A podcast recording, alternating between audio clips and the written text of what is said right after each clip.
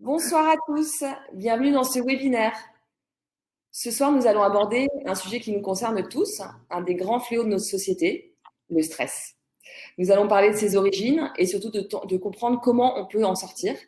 Je m'appelle Sarah Dumont et au nom de toute l'équipe de Bibouda, j'ai le plaisir d'accueillir le docteur Luc Baudin. Bonsoir Luc. Bonsoir Sarah et bonsoir à tous. Ça me fait plaisir d'être là encore ce soir avec vous.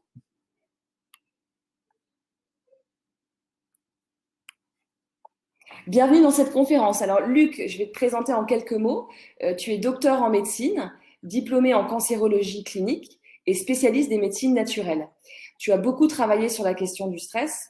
Tu as d'ailleurs publié trois ouvrages autour du sujet, enfin, en tout cas trois ouvrages que je vais citer.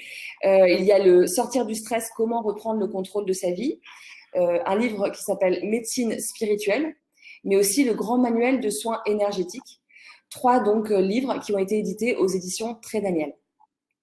Ce soir, tu vas nous éclairer sur les causes du stress et nous donner les clés pour le surmonter. Alors d'abord, la, première question que je voulais te, poser, c'était qu'est-ce qui t'a poussé à t'intéresser à ce sujet? Bah, Je dirais que je dirais que bah, c'est évident que tout médecin est obligé de s'y intéresser vu que vu l'énorme majorité de la population qui est aujourd'hui stressée. Et on retrouve ça à tous les âges, à tous les âges. C'est, c'est absolument impressionnant. On trouve ça chez les enfants qui vont à l'école, on trouve ça chez les étudiants qui passent leurs examens, on trouve ça chez les gens qui, qui travaillent, qui soient dans, aussi bien euh, en profession libérale qu'en profession salariée. On retrouve ça chez les personnes âgées également, qui, qui doivent aussi euh, affronter un certain nombre de, de, questionnements. Et donc, on retrouve ça partout. Et donc, euh, bah, il est très important de, de comprendre euh, d'où vient ce stress, comment il fonctionne, ce que l'on peut faire. Et euh, bien sûr, il y a des, on a des techniques, les techniques euh, médicales ou paramédicales dont on parlera certainement ce soir, mais aussi il y a des, aussi des éléments euh, qui, à mon sens, doivent être bien compris pour, pour comprendre déjà d'où vient le stress, comprendre d'où ça vient, comment il fonctionne. Et puis, à partir du moment où on l'a, cette notion-là, déjà, on peut déjà mieux la manager, on peut déjà mieux la, la, la intervenir sur ce stress. Alors donc, c'est vrai que c'est un phénomène qui est, qui est extrêmement fréquent et, et les médecins euh, bah, ne passent pas, sont vraiment des gens aussi euh, super stressés. Et je, je ne compte plus aujourd'hui le nombre de collègues, d'anciens collègues, parce que je n'exerce plus, euh, qui, qui sont aujourd'hui en burn-out. Donc, toute la profession médicale et paramédicale, je parle aussi des infirmières, des kinés, des urgences, etc. Tout le monde est, à, est à, au burn-out et c'est vrai que c'est important de, de comprendre et savoir manager ça. Donc euh, c'est toujours la curiosité, c'est comme ça que je me suis passionné aussi donc sur le stress, mais aussi sur d'autres maladies comme la maladie d'Alzheimer, comme, comme la fibromyalgie, la fatigue chronique, etc. Parce que ce sont des maladies euh, qui touchent beaucoup de personnes et en plus, bah, quelles sont les méthodes simples qu'on pourrait déjà proposé pour aider les personnes à faire face à ces situations stressantes. Je dis tout de suite que c'est évident, ce soir, on va parler du stress. Mais on va parler du stress chronique, bien sûr, mais aussi euh, du stress banal, de, de situations banales, entre guillemets, excusez-moi l'expression, mais du stress que l'on connaît dans notre société. Je ne vais pas parler du stress je dirais que rencontrent les personnes quand ils vivent euh, dans des milieux de guerre ou dans des milieux de, famine ou dans des milieux de révolution, ou voire même dans notre pays euh, du stress que, peuvent rencontrer euh, les personnes quand ils vivent avec un pervers narcissique, avec, avec une personne violente, etc. Donc on, on est dans des situations, les, les éléments que je vais donner ce soir pourront bien sûr les aider, c'est une évidence, mais euh, c'est évident qu'on va parler déjà du stress commun et on a déjà beaucoup de choses à se dire. Est-ce que le stress est forcément négatif? Le stress a sauvé l'humanité. Parce qu'en fait, euh, le stress est toujours quelque chose de positif tant qu'il n'est pas prolongé. Parce que quand vous avez une situation, autrefois on parlait des situations de combat, euh, au temps des hommes préhistoriques, ils avaient un, un, un prédateur qui arrivait, ben c'est évident que le stress était bon parce que ça leur montait. Il y avait une montée d'adrénaline, il y avait une montée qui permettait d'avoir une montée en puissance euh, au niveau musculaire, au niveau de la tension, au niveau de la concentration. Donc ça leur permettait de faire face à l'adversité. Le stress est également utile euh, ben, quand on va faire passer un examen euh, passer un concours, euh, passer un, un rendez-vous euh, stressant, un, rendez-vous d'embauche par exemple, ou un rendez-vous pour un contrat. Donc le stress est, normal et d'ailleurs c'est ça aussi qui va nous motiver. Par exemple, au niveau des examens, ça nous motive aussi, ça nous pousse à, préparer cet examen parce que c'est le stress aussi qui nous, qui nous pousse épée dans le dos. Mais le problème, c'est non pas, ça c'est quand on, a, le stress doit être que temporaire. Et toujours après une phase de stress comme ça, il y a toujours une phase de repos compensateur, évidemment. Il y a toujours une phase de descente. Le problème est quand ce stress aigu commence à perdurer. Donc il y a la phase d'attaque, il y a la phase de résistance, où là on va mobiliser toutes nos ressources euh, physiques, euh, intellectuelles, etc., pour faire face à la situation. Mais si ce stress, cette phase de résistance persiste, c'est évident qu'au bout d'un certain temps, il va y avoir nos ressources qui vont commencer à baisser, voire à, à disparaître, et c'est là que on peut passer dans des situations beaucoup plus importantes que sont euh, le burn-out, les états dépressifs, par exemple, ou les états de fatigue chronique. Est-ce qu'on est tous touchés par le stress? Ou est-ce qu'il y a quelques chanceux qui, qui sont épargnés? Je pense qu'on n'est pas tous euh, touchés par le stress, du moins euh, de la même manière. J'en donnerai un exemple tout simple, euh, c'est que deux personnes qui vont vivre le même choc émotionnel euh, ne vont pas euh, forcément réagir de la même manière. Et pour des personnes, ça va être ce choc émotionnel, ce conflit, ce problème va peut-être être le plus important de toute sa vie. Quelque chose qui va être un, une tornade dans, dans, et puis l'autre qui va considérer que certes c'est une situation désagréable, mais ce n'est pas une catastrophe nationale. Et, et ça, ça aussi c'est un élément à bien comprendre, c'est qu'en fait euh, le choc émotionnel, parce qu'on parle autant du choc émotionnel que du stress aussi ce soir, euh, le choc émotionnel devient vraiment aigu à partir du moment où il va toucher un point sensible en nous. Et donc, euh, euh, ce point sensible, en général, ça correspond plutôt à des, à des croyances, à des valeurs, à des éléments euh, qui sont pour nous importants et qui le seront euh, pour pas forcément pour quelqu'un d'autre qui n'aura pas les mêmes croyances. Une personne aimée qui décède, euh, le, sur, le conjoint survivant va bien sûr être affligé, va bien sûr avoir une phase de, de grande de grand stress, de grande tristesse, de grand. Mais il y a des personnes qui vont s'en remettre plus ou moins facilement. Euh, et c'est pas c'est pas les personnes parce qu'elles aimaient moins le défunt ou la défunte que l'autre. C'est parce que ça touchait vraiment une partie très sensible, une, partie fragile de leur être. Et c'est ça, c'est là aussi qu'il faut bien comprendre qu'il y a peut-être quelque chose à entrevoir, à travailler là-dessus. On aura certainement l'occasion d'en reparler un petit peu plus loin.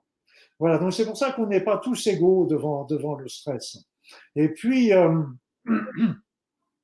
Un autre élément aussi, c'est que, et ça c'est peut-être l'élément euh, le plus important que je vais dire ce soir, parce que le reste aidera, mais ce qu'il faut bien comprendre, c'est que le stress vient d'abord de notre imaginaire. Vous savez, euh, on dit comme ça que l'être humain est le seul animal, excusez-moi l'animal entre guillemets, euh, qui est capable de se stresser lui-même. Et donc ça, vous savez, on est capable de se monter des films dans notre tête qui vont nous générer des peurs et des angoisses. Vous savez, dans les films, par exemple, les films les plus horribles sont ceux qui montrent, qui en montreront le moins. C'est-à-dire qu'ils vont montrer des images qui vont suggérer des atrocités sans les montrer. Et c'est notre imaginaire qui va, qui va monter le reste. Eh bien, c'est la même chose dans une situation conflictuelle ou dans un stress. Parce que nous, nous sommes déjà en train de, on a une situation, on a un conflit, on a une somme de travail à faire euh, qui, est, qui, déborde nos, ressources, nos capacités, a-t-on l'impression. Et donc, on est en train de d'imaginer ce qui risque de se passer au niveau de nos patrons, par exemple, si on n'arrive pas à faire tout ce qu'il nous a demandé. Et donc, en général, notre, on imagine ce qui va pouvoir se, ce qui pourrait se passer, et là, on est en train d'imaginer le pire. Et comme on est en train d'imaginer le pire, bah évidemment, c'est là que l'origine, que, que, que, commence le stress. Parce que, en fin de compte, c'est nous qui qui nous projetons dans l'avenir, dans une, dans une hypothèse d'avenir, et on est en train de se créer nous-mêmes notre stress. Et donc ça, il faut bien comprendre que le stress commence déjà par notre imaginaire.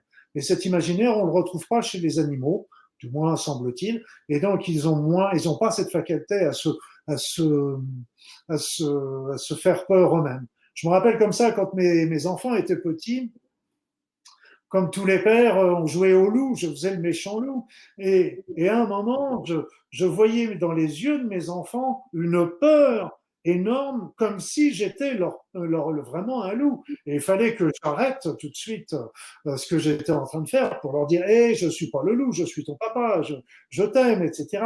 Mais c'était son imaginaire. Les enfants ont un imaginaire encore beaucoup plus important que nous autres adultes. Et ça, il faut vraiment penser à ce point-là. Le premier est important, ça touche un point fragile de notre être, eh ben, de nos valeurs, de nos croyances et de nos vécus. Ça rappelle des vécus antérieurs, et puis euh, qui ont été difficiles et qu'on revient, qu'on reprend, qu'on reprojette dans le présent. Et puis après ça, c'est notre imaginaire qui commence à développer cette peur de l'avenir. Et ça, c'est terrible le cas de, burn-out aujourd'hui explose. Euh, on, en, a tous autour de nous. C'est vraiment un, nouvel, un, nouveau, un nouveau mot, euh, un des nouveaux mots de la société. Est-ce que c'est pas aussi la société actuelle qui crée des situations de stress telles qu'on en arrive à une situation de burn-out? Oui. Oui.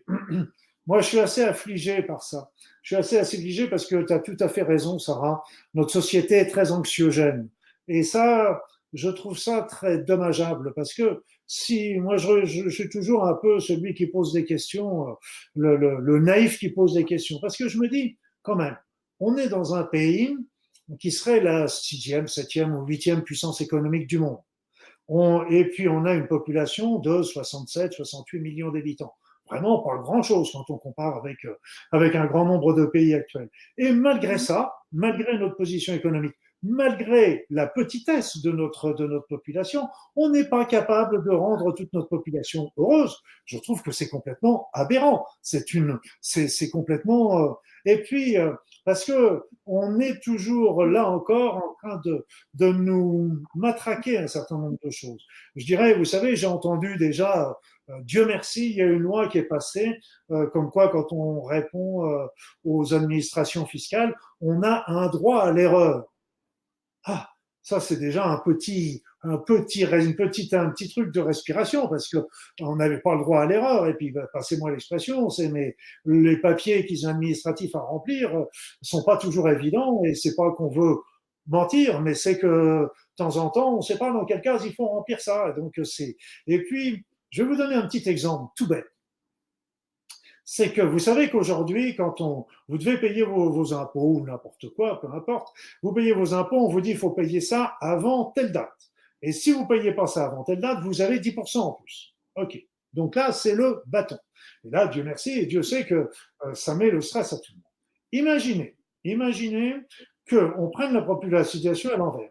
On vous dit, voilà, vous avez tant d'impôts, plus les 10%, euh, hein, et puis par contre, si vous payez avant telle date, vous avez 10% en moins. Ce sera, le résultat sera exactement la même. Sauf que l'enrobage n'est pas du tout la même chose. Il est toujours plus agréable d'obéir à la carotte qu'au bâton. Et donc, c'est toujours euh, des éléments où on est toujours en train de nous mettre dans la peur. Donc les médias sont des champions du monde, toute catégorie pour pour nous mettre dans la peur. Et on est dans la peur de tout, la peur de ce qui pourrait arriver, toujours, toujours dans ce qui pourrait arriver, ce qui n'est pas dans ce qui arrive, dans ce qui pourrait arriver. Donc la peur de, de, de la crise économique, du licenciement, du chômage, de, de, de, l'immigration, de la pollution, on a peur de, de la montée des eaux, de la fonte des volcans, de la, de la pollution, on a, on a peur de tout aujourd'hui. Et donc, c'est, c'est, terrible parce qu'on n'arrive plus à faire la part entre ce qui est aujourd'hui et ce qui est l'avenir.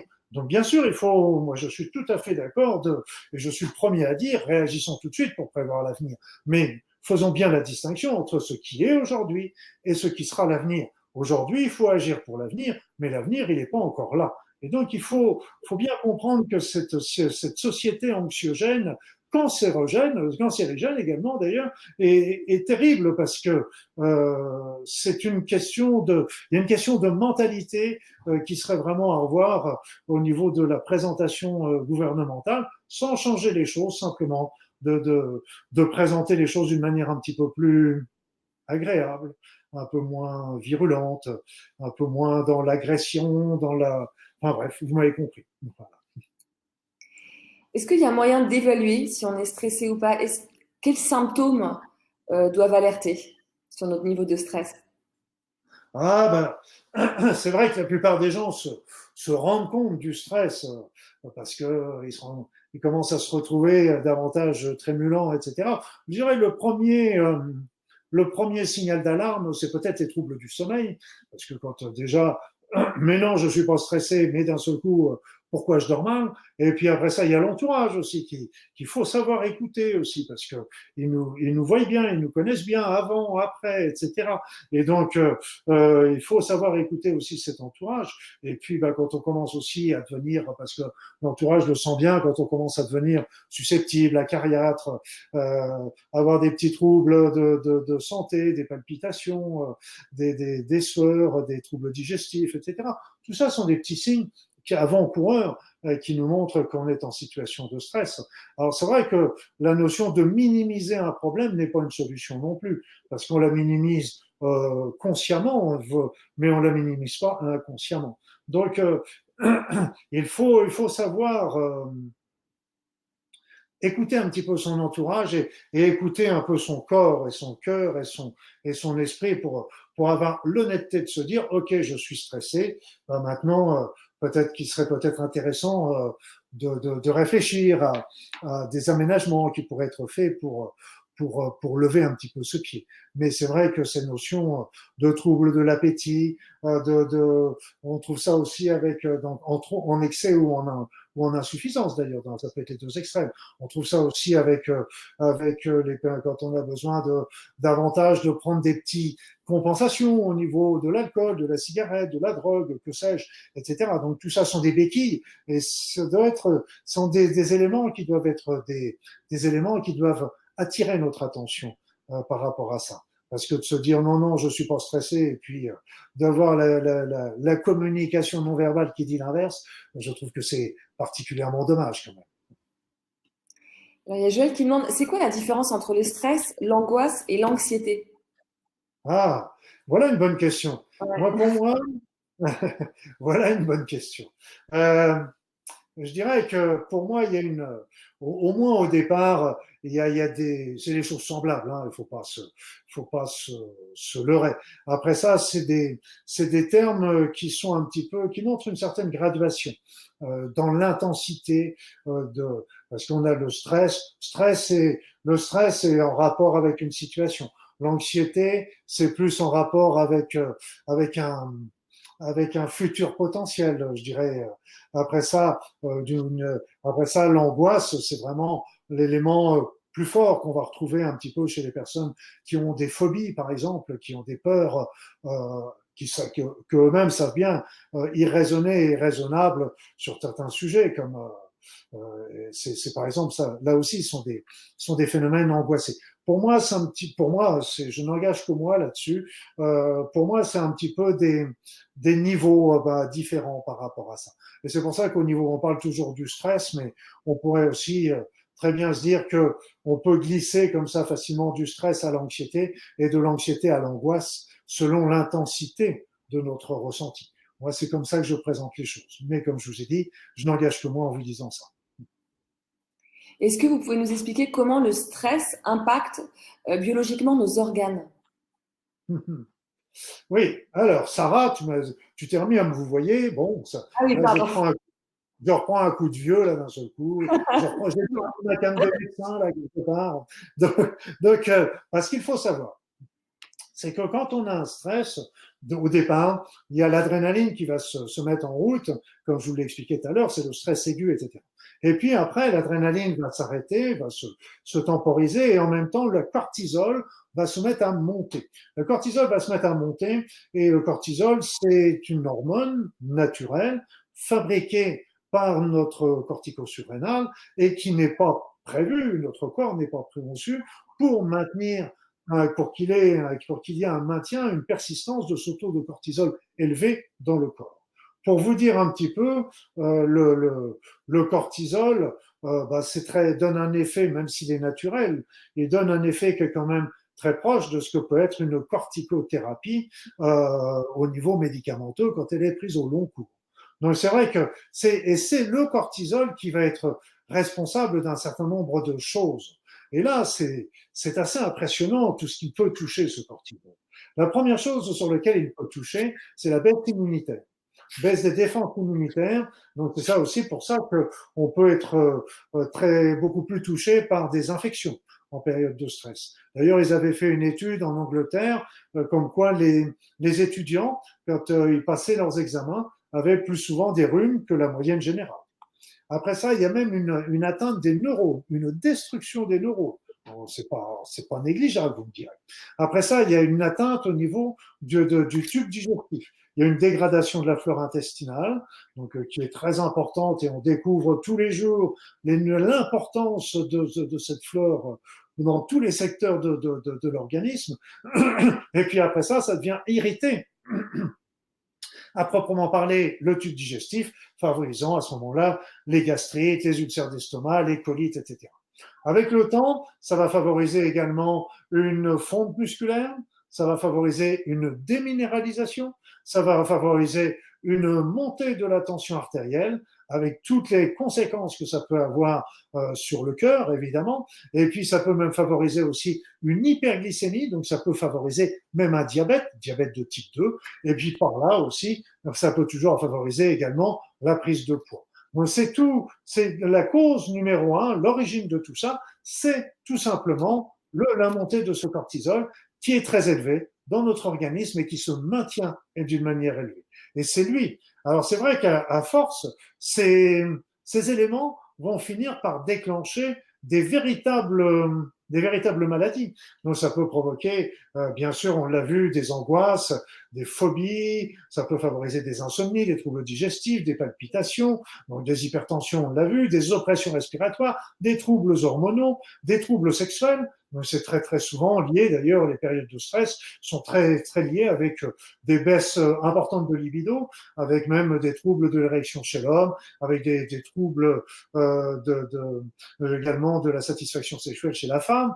Après ça, je vous ai dit, ça peut favoriser des infections, ça peut favoriser des allergies, des inflammations, des troubles du comportement alimentaire, avec les addictions dont on parlait tout à l'heure. Vous voyez, c'est que c'est déjà un des symptômes qui sont importants. Et encore un stade de plus, un stade de plus, en avançant encore un peu plus dans le, dans, dans, le stress se prolonge, eh bien là, on a vu, on a parlé du burn-out, des dépressions. Ça, c'est les, les deux premiers éléments qui peuvent être touchés. Mais après ça, ça peut favoriser. C'est pas, à mon sens, c'est pas ça qui va faire mais ça va favoriser, ça va rentrer en ligne de compte dans la création de maladies qui peuvent être graves, comme le cancer, comme les maladies neurodégénératives. Je parle en particulier de la maladie d'Alzheimer. On a vu que c'était aussi responsable des MICI, des maladies intestinales chroniques, euh, donc comme la maladie de Crohn. C'est favorable aussi, ça favorise aussi les problèmes de stérilité chez la femme, d'allergie et d'asthme. Donc, ça peut vraiment entraîner des troubles importants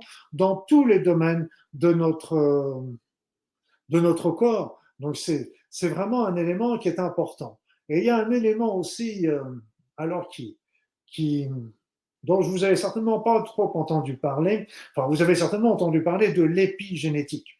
L'épigénétique, c'est quoi? C'est le, c'est, c'est une modification de l'expression des gènes, de l'expression, c'est pas une modification des gènes, c'est une modification de l'expression, c'est-à-dire que les gènes peuvent s'ouvrir ou se fermer en fonction du, de, de, de, de l'état du vécu, donc des émotions euh, de la personne, et de son mode de vie. Et si bien qu'on s'est aperçu, par exemple, que euh, qu'au moment, euh, c'était d'ailleurs parmi les premières études qui avaient, qui ont été faites, c'est qu'on s'est aperçu que les personnes qui avaient vécu le stress au moment de l'Holocauste, de la deuxième guerre mondiale, eh bien, avaient transmis ce stress à leurs descendants. Mais plus fort encore, on avait vu ça avec, euh, avec le, les attentats du 11 septembre, vous savez. Hein. Et donc, euh, eh bien, les femmes qui étaient enceintes euh, au moment de cet attentat, je parle surtout des Américaines, qui ont été vraiment puissamment choquées par cet attentat, eh bien, les femmes qui ont été enceintes à ce moment-là ont donné des naissances à des enfants qui avaient un taux de cortisol supérieur à la moyenne. Donc un taux de cortisol supérieur à la moyenne, vous avez bien, vous m'avez compris, ça signifie le stress. Donc là aussi, vous voyez, c'est que ça peut intervenir sur nos, sur l'expression de nos gènes. Et il se trouve en plus que cette expression de gènes peut être transmissible à nos enfants. Donc ça se, c'est héréditaire. Donc euh, c'est, c'est, c'est pour vous dire jusqu'où peut aller le stress, c'est assez, c'est assez impressionnant. Donc c'est pour ça qu'il faut vraiment euh, revenir un petit peu à la base et puis euh, mettre en place dès le départ un certain nombre de mesures euh, pour, pour le gérer. Et ça veut dire qu'on peut naître stressé. Et on peut naître, bien sûr, bien sûr. Bon, on voit, on voit des enfants hein, qui sont qui sont beaucoup plus facilement stressés, anxieux que d'autres. Là encore, c'est pour ça aussi. Euh, tu me demandais tout à l'heure, Sarah, si si on était tous égaux devant le stress. Non, il y a, il y a des personnes qui sont plus stressables que d'autres. Il y a des personnes qui sont stressées pratiquement en permanence. Euh, il y a des personnes qui sont plus susceptibles de ça, bien sûr, bien sûr, exactement. Et c'est ça. Et c'est pour ça aussi. Euh, on peut se poser la question euh, de, de, de ces nouvelles générations. Qui, qui apparaissent aujourd'hui, qui naissent. Quand on voit, par exemple, euh, le nombre d'autisme qu'il peut y avoir, euh, il y a eu des recensements aux États-Unis. Je crois que c'était il y a une quarantaine d'années, il devait y avoir un, enfant autiste pour 5000 habitants. Aujourd'hui, il y a pas encore aujourd'hui, il y a il il y a cinq ans, il y avait un enfant autisme pour 64 habitants. Donc c'est, une, ça montre qu'il y a un nombre, sans parler des enfants hyperactifs, euh, des enfants euh, qui ont des troubles de l'attention, etc. Est-ce que ce n'est pas lié aussi alors, Je dis pas que c'est lié qu'à ça, ce serait très prétentieux et injustifié de dire ça, mais est-ce que ça n'entre pas en ligne de compte Justement, je pense que, pour ma part, je pense que c'est vrai. Parce que regardez, nos parents ont connu la guerre, nos grands-parents aussi, donc euh, c'est pas des périodes qui sont faciles. Hein. Et à quel moment il faut s'inquiéter et réagir? Euh, Est-ce qu'il y a, un degré où là, il faut se prendre en main, à consulter euh? Je dirais que on peut revenir à. Il y a une, définition du, stress que j'aime bien. C'est c'est pas forcément, c'est pas la définition la plus officielle, mais c'est la définition que j'aime bien. C'est que quand euh, quand on a une charge de travail dont on, qu'on a l'impression et qui déborde les ressources que l'on peut avoir pour y faire face. Donc c'est quand nos ressources sont dépassées, là il faut commencer à, à y réfléchir. Mais avant de tirer le signal d'alarme au niveau médical, au niveau de tout ça, il faut, faut déjà commencer. On peut commencer par des choses qui sont euh, plus simples. Euh, je dirais que c'est déjà important. Et euh, la première chose, c'est la première chose, une des premières choses, ce serait la gestion de cette, de ce, de, de, de ce problème de, de, de, cette charge de travail. Il y avait Eisenhower, euh, qui était un président américain, comme vous le savez, euh, avait, avait dit quelque chose de très juste. Euh, il avait dit, OK, quand vous avez euh, une surcharge de travail, une surcharge de travail, mais aussi la, la charge de travail s'additionne aux charges de la maison, aux autres charges qu'on peut faire. Quand on a une charge de travail au total, une charge, une charge, disons, trop lourde, tout court, parce qu'il n'y a pas que la charge de travail, il y a aussi toute la charge de la maison, de, des enfants, de, de des parents, de tout ce qu'on peut avoir pris comme activité haute. Donc, euh, c'est toute cette charge. Et quand on a toute une charge, il avait donné quatre graduations. Donc, il faut prendre le temps d'y réfléchir de se dire, OK, on a des choses importantes et on a des choses urgentes. Alors, si les choses qui sont importantes et urgentes sont à faire en premier lieu, c'est évident. Les choses importantes et qui ne sont pas urgentes, eh bien là, on va pouvoir les organiser, on va pouvoir les mettre en, place, mais on va les, on va les programmer pour dans l'avenir. Les choses qui ne sont pas importantes mais qui sont urgentes, à ce moment-là, on peut les déléguer trouver des personnes qui pourront nous aider à faire face un petit peu à ces urgences qui ne sont pas importantes. Et puis enfin, le quatrième cas, c'est quand c'est pas important, quand c'est pas urgent, vous les oubliez. Donc j'ai trouvé que c'est, sa présentation était, était somme toute intéressante parce que il est important de, quand on a tous ces, ces éléments qui, qui, euh, qu'on voit, qu'il faut, sur lesquels il faut qu'on fasse face, eh bien, euh, c'est important déjà de les graduer. Et quand on a commencé à graduer les choses qui sont importantes et urgentes, eh bien, à ce moment-là, et ce qu'il faut, c'est aussi commencer à organiser, s'organiser, organiser notre journée, organiser notre emploi du temps. Hein, du genre, bon, bah, aujourd'hui, bah, je vais commencer par aller porter les enfants à l'école, et puis j'irai au boulot. Et puis en sortant du boulot, eh bien, j'irai remettre les documents euh, ce midi à telle personne. Et puis après ça, je ferai telle autre activité, etc. Et puis, bah, en fin de compte, ce soir, bah, j'aurai, j'aurai bouclé, grâce à cet emploi du temps, à peu près toutes les choses importantes et urgentes. Et ça, c'est important de, de, de, d'organiser son emploi du temps, parce qu'en fait, vous savez, et vous l'avez certainement constaté comme moi, si on, organise bien son emploi du temps comme ça, on s'aperçoit qu'on va avoir le temps de faire toutes les choses importantes, urgentes dans notre journée. Parce qu'on est, on s'est organisé. Sinon, qu'est-ce qui va se passer? C'est qu'on va être à notre boulot, et puis on va être d'un seul coup en train de penser, oh, mais il faut que j'aille chercher les enfants à l'école, ah, puis il y a ceci à faire, puis il faut que j'aille faire des courses, et puis on est en train de penser à autre chose. Et donc, on est pensé à toutes les choses qu'on a à faire, et qu'on, et donc, quand on fait ça, quand on pense à autre chose, on est plus efficace dans son travail. Et quand on est plus efficace dans son travail, eh bien, on perd du temps. On fait des boulettes ou on les fait, puis on est obligé de revenir, revérifier après si ça a bien été fait, etc. Donc, c'est pour ça qu'il est très, très important déjà de s'organiser. Après, l'autre élément aussi, c'est important, c'est de parler, de parler, de parler, de parler, de, de parler de ses problèmes, de ne pas les garder pour soi, parce que les autres pourront peut-être aussi nous donner euh, un autre jugement de valeur, une autre manière de présenter les choses. Euh, ils verront le même problème, mais sous un autre angle qui sera peut-être plus, plus, plus souple un petit peu. Vous savez, quand on a reçu une, une remarque désobligeante, on a reçu une phrase qu'on a pris ça comme une, comme une blessure qui, était, qui nous était dirigée. Les autres, pour nous montrer peut-être que cette, cette phrase n'était pas dirigée contre nous, elle était peut-être pas, elle avait peut-être pas une intention méchante également. Donc c'est pour ça que le fait d'en parler, de parler est toujours important. En plus, ça peut permettre d'avoir des aides, ça c'est important. Et puis aussi, euh, ça permet aussi de, de savoir aussi dire non dire non, c'est-à-dire euh, euh, si on n'a pas forcément on n'a pas toujours forcément l'opportunité de dire non à son patron, évidemment, mais euh, on peut lui faire comprendre que bah, qu'il a déjà, vous a donné déjà beaucoup de travail et que bah, ce travail supplémentaire qu'il vous donne, ça risque d'être au détriment soit de la qualité de votre travail, soit d'un certain nombre de, tra de travail qui seront portés à plus tard. Donc il faut, il faut arriver à lui faire comprendre un petit peu ça sans il n'y a pas, vous savez, c'est toute la communauté, toutes les histoires de communication. On n'a pas besoin d'être désagréable, violent, vindicatif, etc. Simplement de dire les choses. Et alors, le, ce qui peut se faire, c'est que le patron le comprend tout de suite et va porter le travail à quelqu'un d'autre. Ce qui peut se faire, c'est que pour ne pas perdre la face, il ne dira rien, mais il a entendu le message. Et peut-être que la prochaine fois, quand il aura un travail à donner, il ira voir quelqu'un d'autre pour, pour, le, pour le lui transmettre. Et donc, c'est, c'est la, la, la, la parole est aussi importante. Et puis, pour revenir à ce que je vous disais tout à l'heure, c'est que il y avait, euh, on a un stress, on a des angoisses, etc.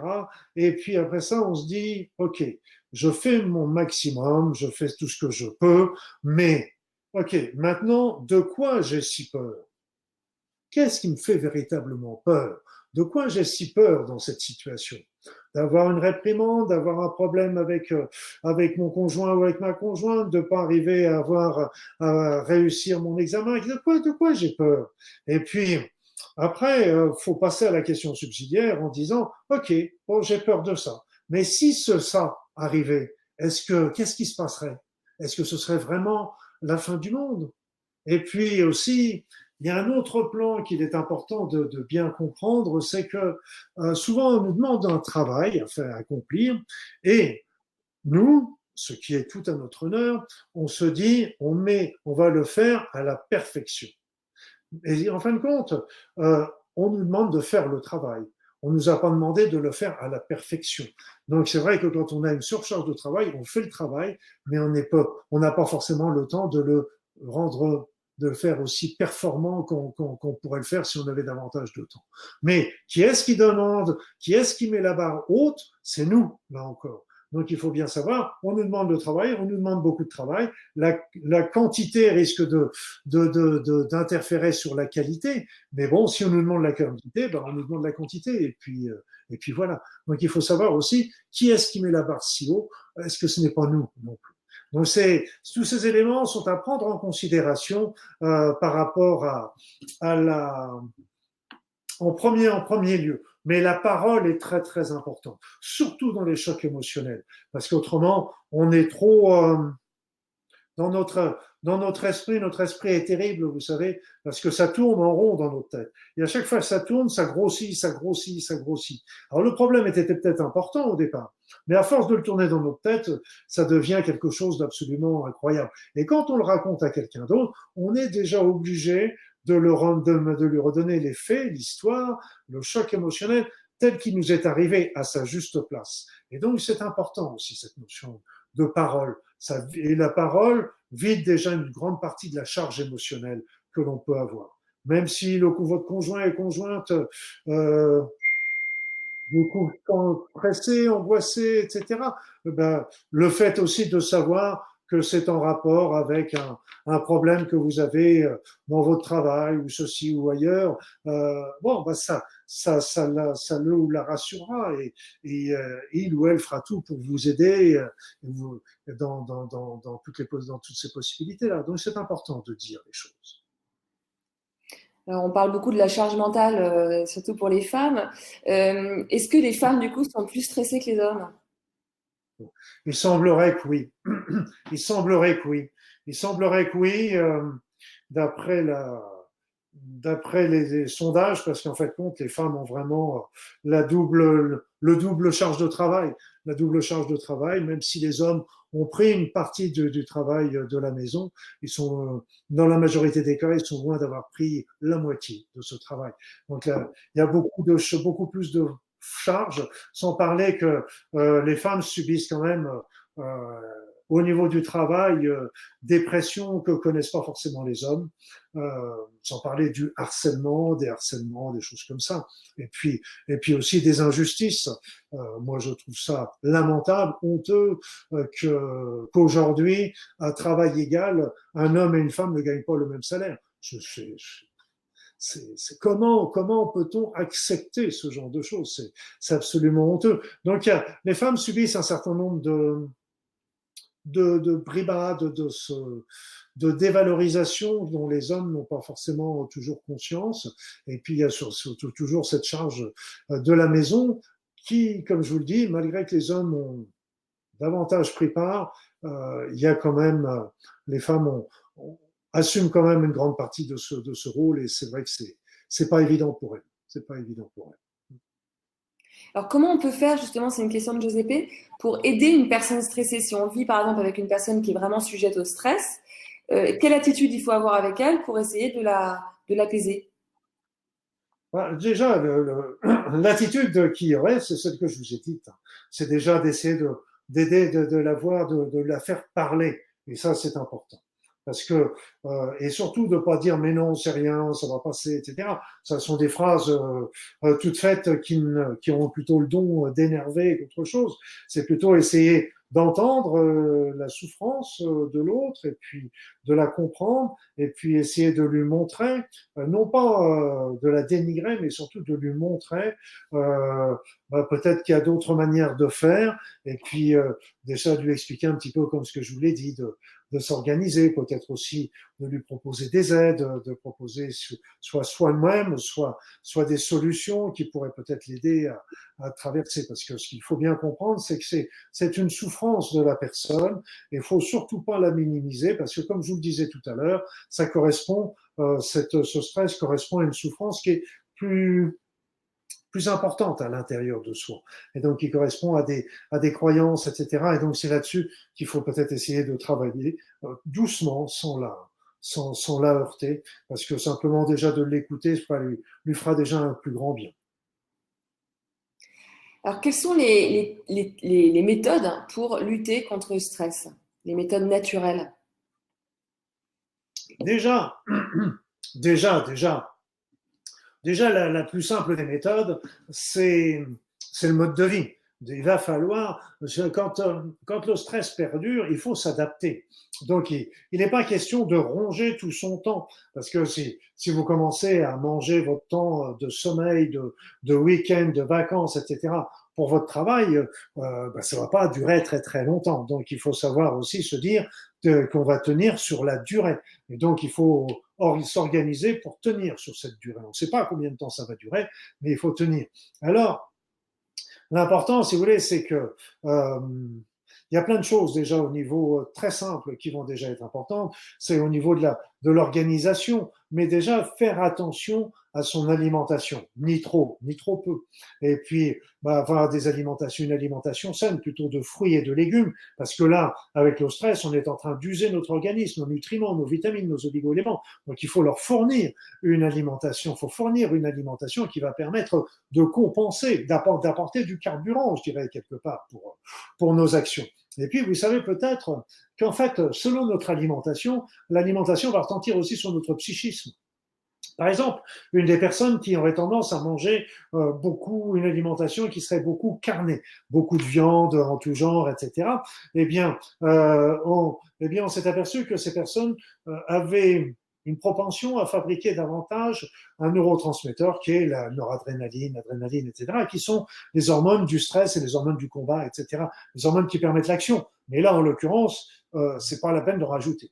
Par contre, les personnes qui sont végétariennes, euh, d'ailleurs tous les moines, les moines sont, euh, plus ou moins végétariens, eh bien en fin de compte, là le végétarisme va favoriser plutôt euh, le développement d'une autre, un neurotransmetteur qui est la sérotonine, qui est un neurotransmetteur qui est plutôt pour le, du calme, de la sérénité, qui lutte contre la dépression, etc. C'est pas pour autant que je vais prêcher euh, l'alimentation végétarienne. Chacun est libre et tout le monde. Mais ce qu'il y a, c'est qu'il faut faire quand même attention à ne pas trop forcer sur les, les, les, les, viandes en tout genre, les laitages, etc., et plutôt euh, se concentrer sur les fruits, les légumes, les crudités. Donc après ça, toujours manger lentement, bouger, etc. Donc, bouger, faire un, petit peu d'exercice, de sport, prenez l'air, même si c'est qu'un quart d'heure euh, après le boulot, je sais bien qu'on n'a pas le, on n'a pas la fibre, on n'a pas le courage, on est fatigué, mais simplement d'aller marcher un petit peu euh, permet aussi de, détendre un petit peu son corps, de, respirer, etc. Donc, euh, et il y a une, un petit truc d'ailleurs en parlant de respiration qui est très très intéressante. À mon sens, c'est qui est très simple à réaliser, et ça, je vous conseille vraiment de la noter dans votre tête parce qu'elle est vraiment très simple. C'est la respiration la respiration abdominale. La respiration abdominale est très simple parce que il suffit simplement que vous fassiez une inspiration par le nez en gonflant le ventre. Vous bloquez la respiration 2, 3, 4 secondes selon ce que vous pouvez, et puis vous, rentrez, vous expirez par la bouche en rentrant le ventre. De nouveau, vous bloquez la respiration pendant 3 secondes, 4 secondes, et vous recommencez. Inspiration par le nez en gonflant le ventre, etc. Et là, je peux vous assurer que déjà, rien qu'en trois respirations, vous allez sentir une détente arriver en vous. Donc ça, c'est aussi une petite mesure qui est, qui est toute simple, toute bête, mais, mais qui est importante par rapport à ça. L'autre élément également, c'est qu'il faut, euh, et, là, c'est un souci parce que c'est un des premiers secteurs euh, qui est touché, c'est vraiment faire attention à son temps de sommeil. Là, les Français dorment de moins en moins longtemps. On, a perdu pratiquement une, un peu plus d'une heure de sommeil en un siècle. Donc, euh, c'est évident que le sommeil, c'est la phase de récupération, de réparation de notre esprit, réparation de notre corps. Et donc, moins on a de temps pour le réparer, et plus on l'use dans la journée. Vous comprenez ce que je veux dire. Et prendre aussi dans la semaine quand vous le voulez, ça peut être le week-end, ça peut être un, soir de la semaine, euh, que sais-je, mais prenez des petits temps pour vous faire plaisir. Parce que même si on ne le fait pas tous les jours, simplement de se dire ah bah tiens euh, euh, mercredi soir j'ai ma soirée natation. Ah tiens mercredi soir j'ai pris ma soirée pour faire de la peinture. Ah tiens mercredi soir je vais aller écouter un bon concert. Simplement ça ça met déjà un petit rayon de soleil dans notre tête et ça on a vraiment besoin. Après c'est vrai que de, de se mettre, de mettre, d'avoir, de mettre des posées positives, c'est facile à dire, c'est moins facile à faire, c'est exact. Mais souvent, euh, il y a un petit truc aussi qui est, qui est tout bête.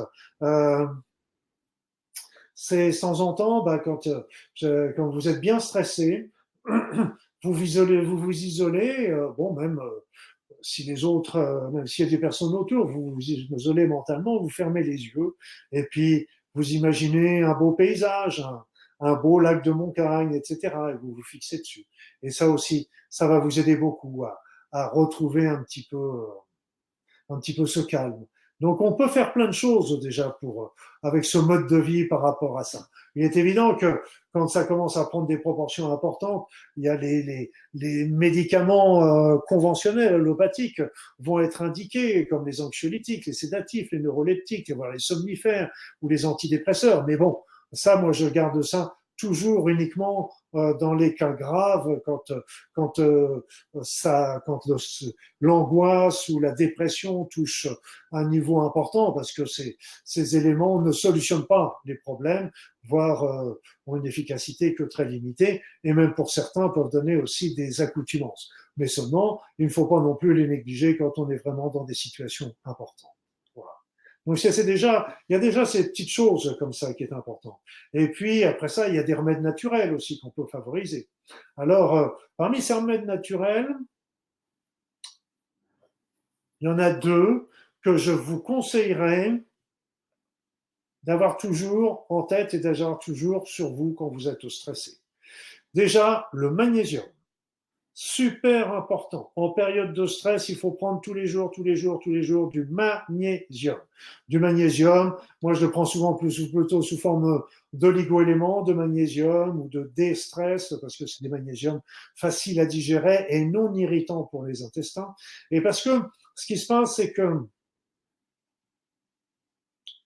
quand on est stressé, avec la montée du cortisol, etc., le calcium va rentrer dans les cellules, ce qui va favoriser la décalcification. Le magnésium sort des cellules, si bien qu'on se retrouve avec beaucoup de magnésium dans le sang. Mais les reins, s'apercevant qu'il y a beaucoup, beaucoup de magnésium dans le sang, vont commencer à éliminer ce magnésium. Donc, elle élimine le magnésium.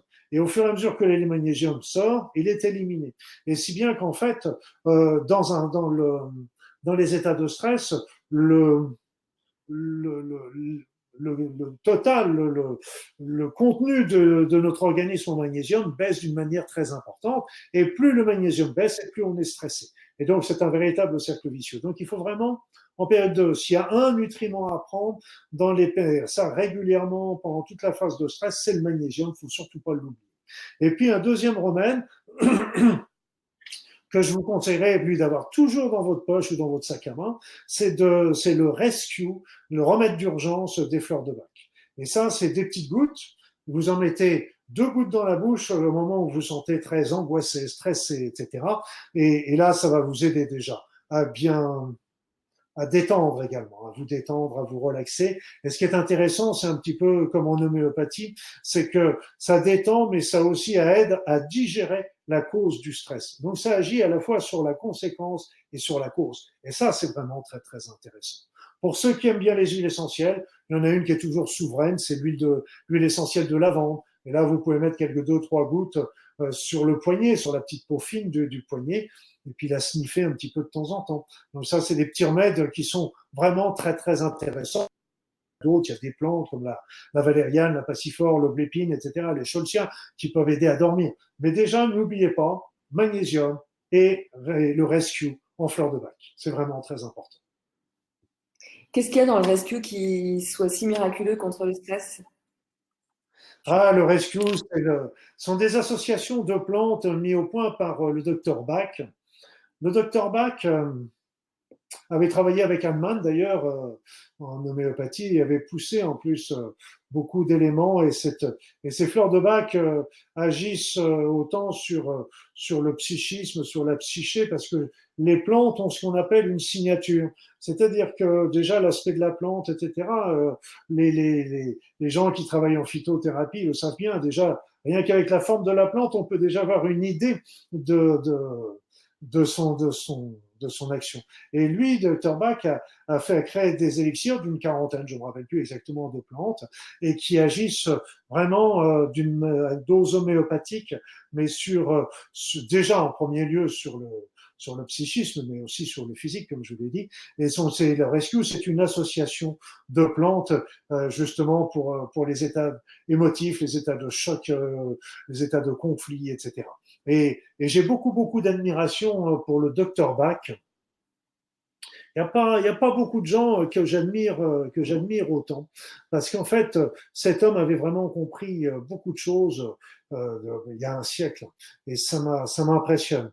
Et la phrase qui, m'a, qui, qui est la plus pertinente, qui n'a pas un rapport direct avec notre conversation de ce soir, mais je pense qu'il est intéressant que vous la connaissiez. Et c'est d'ailleurs peut-être en rapport aussi avec le stress d'une manière indirecte.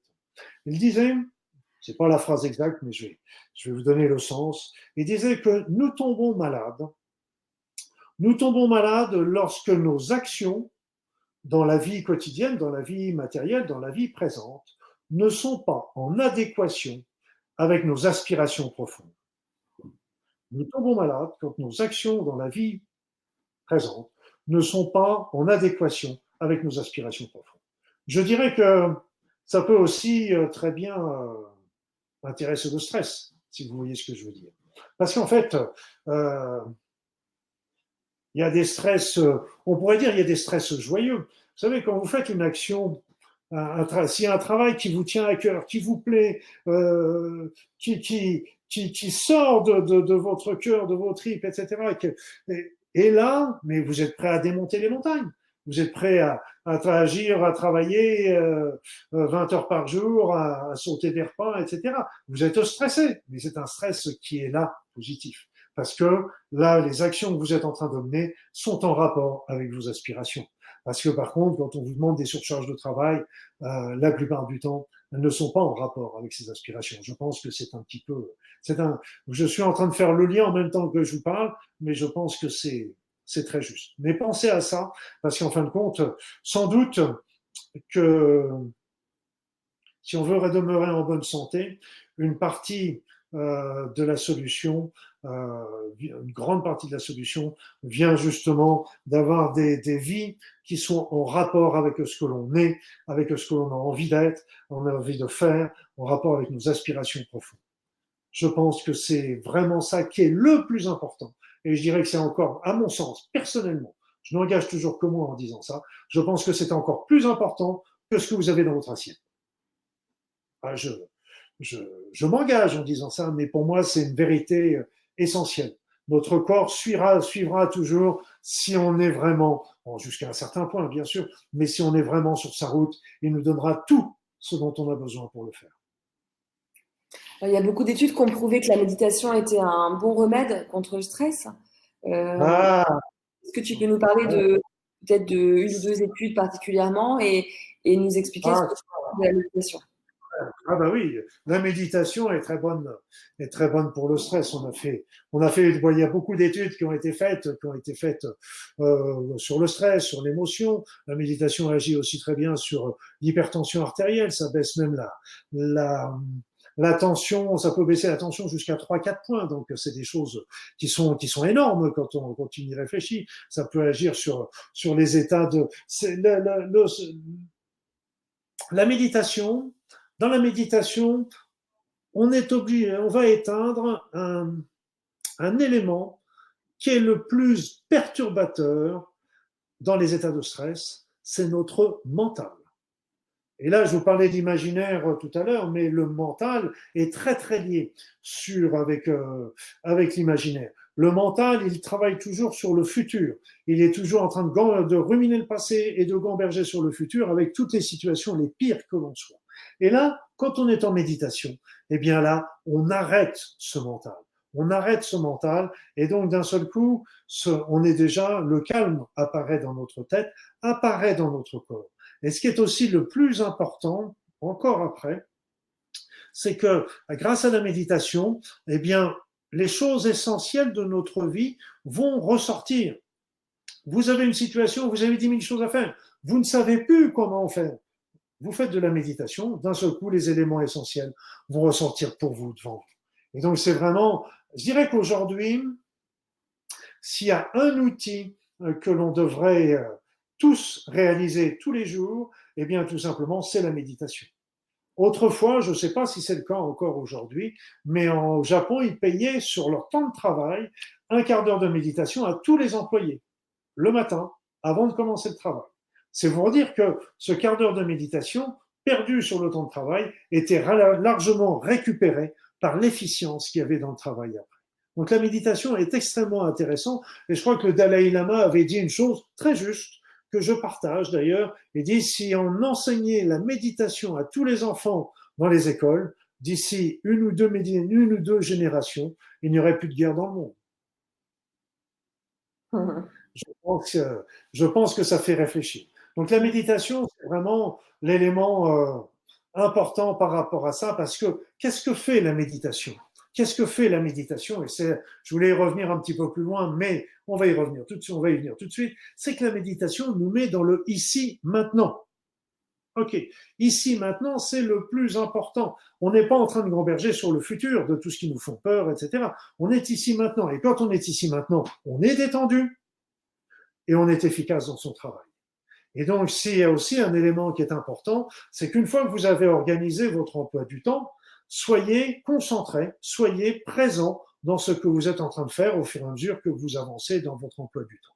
Parce que, et ça, c'est la meilleure manière pour être efficace, c'est la meilleure manière pour euh, gérer euh, multiples, multiples choses et d'être ici, maintenant. Et dans le ici, maintenant, comme je vous l'ai dit, eh bien, tout simplement, le mental n'a pas de prise sur le présent. Et donc, c'est pour ça qu'il est tout le temps en train de se balader dans le futur et dans le, présent, et dans le passé.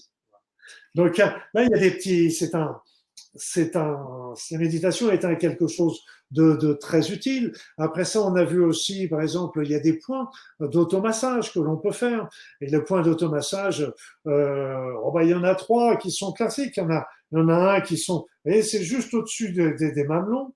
Vous allez voir, un, il y a des points, j'espère que un petit peu entre la clavicule et le mamelon, et sur cette ligne-là, eh bien, vous avez, quand on est stressé, il y a des points, il y a un point qui est sensible souvent de chaque côté. Et ça sont des points qu'il faut masser. Il faut pas les torturer, hein, on n'est pas, on n'est pas là pour se faire du mal, mais il faut les masser doucement mais longtemps, plutôt que violemment et difficilement. Et donc ça aussi, c'est des points qui vont permettre de. Il y a un autre point aussi qui est souvent situé au milieu du sternum. C'est un point qui est très, qui est souvent très sensible. Et là aussi, faut savoir le, le, le le masser. Et ça aussi, ça, ça, ça permet de, d'apporter détente et relaxation. Il y a les techniques aussi comme euh, l'Emotional Freedom Technique, l'EFT.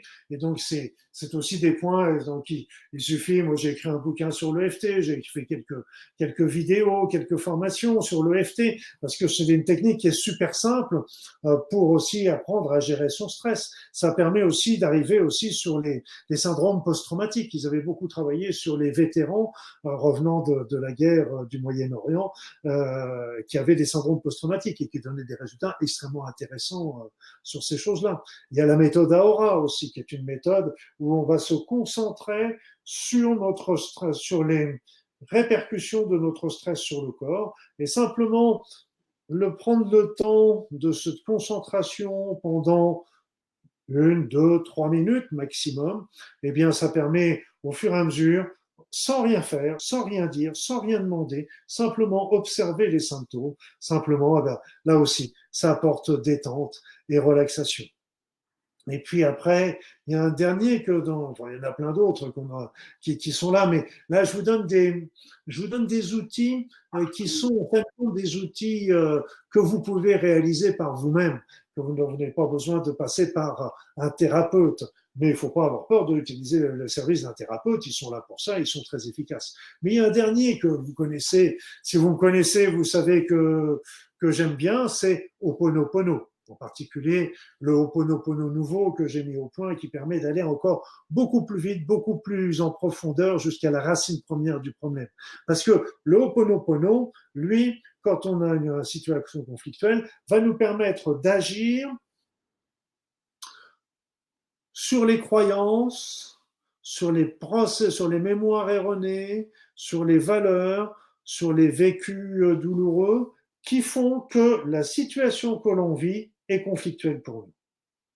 Et donc ça, c'est vraiment important parce que euh, ça, le Ho'oponopono va permettre à ce moment-là, va pas agir directement sur le stress, mais va agir véritablement sur les causes du stress. Donc ça, c'est important parce que là, ça va permettre non seulement euh, les autres techniques pourront se mettre en association. Moi, je ceci souvent d'ailleurs au Ponopono euh, pour euh, pour aller à l'origine première du problème physique ou psychologique, et puis Aora sur pour pour solutionner, pour soulager le les symptômes. Mais ça, d'ailleurs, c'est pour ça que c'est c'est des techniques qui sont extrêmement complémentaires.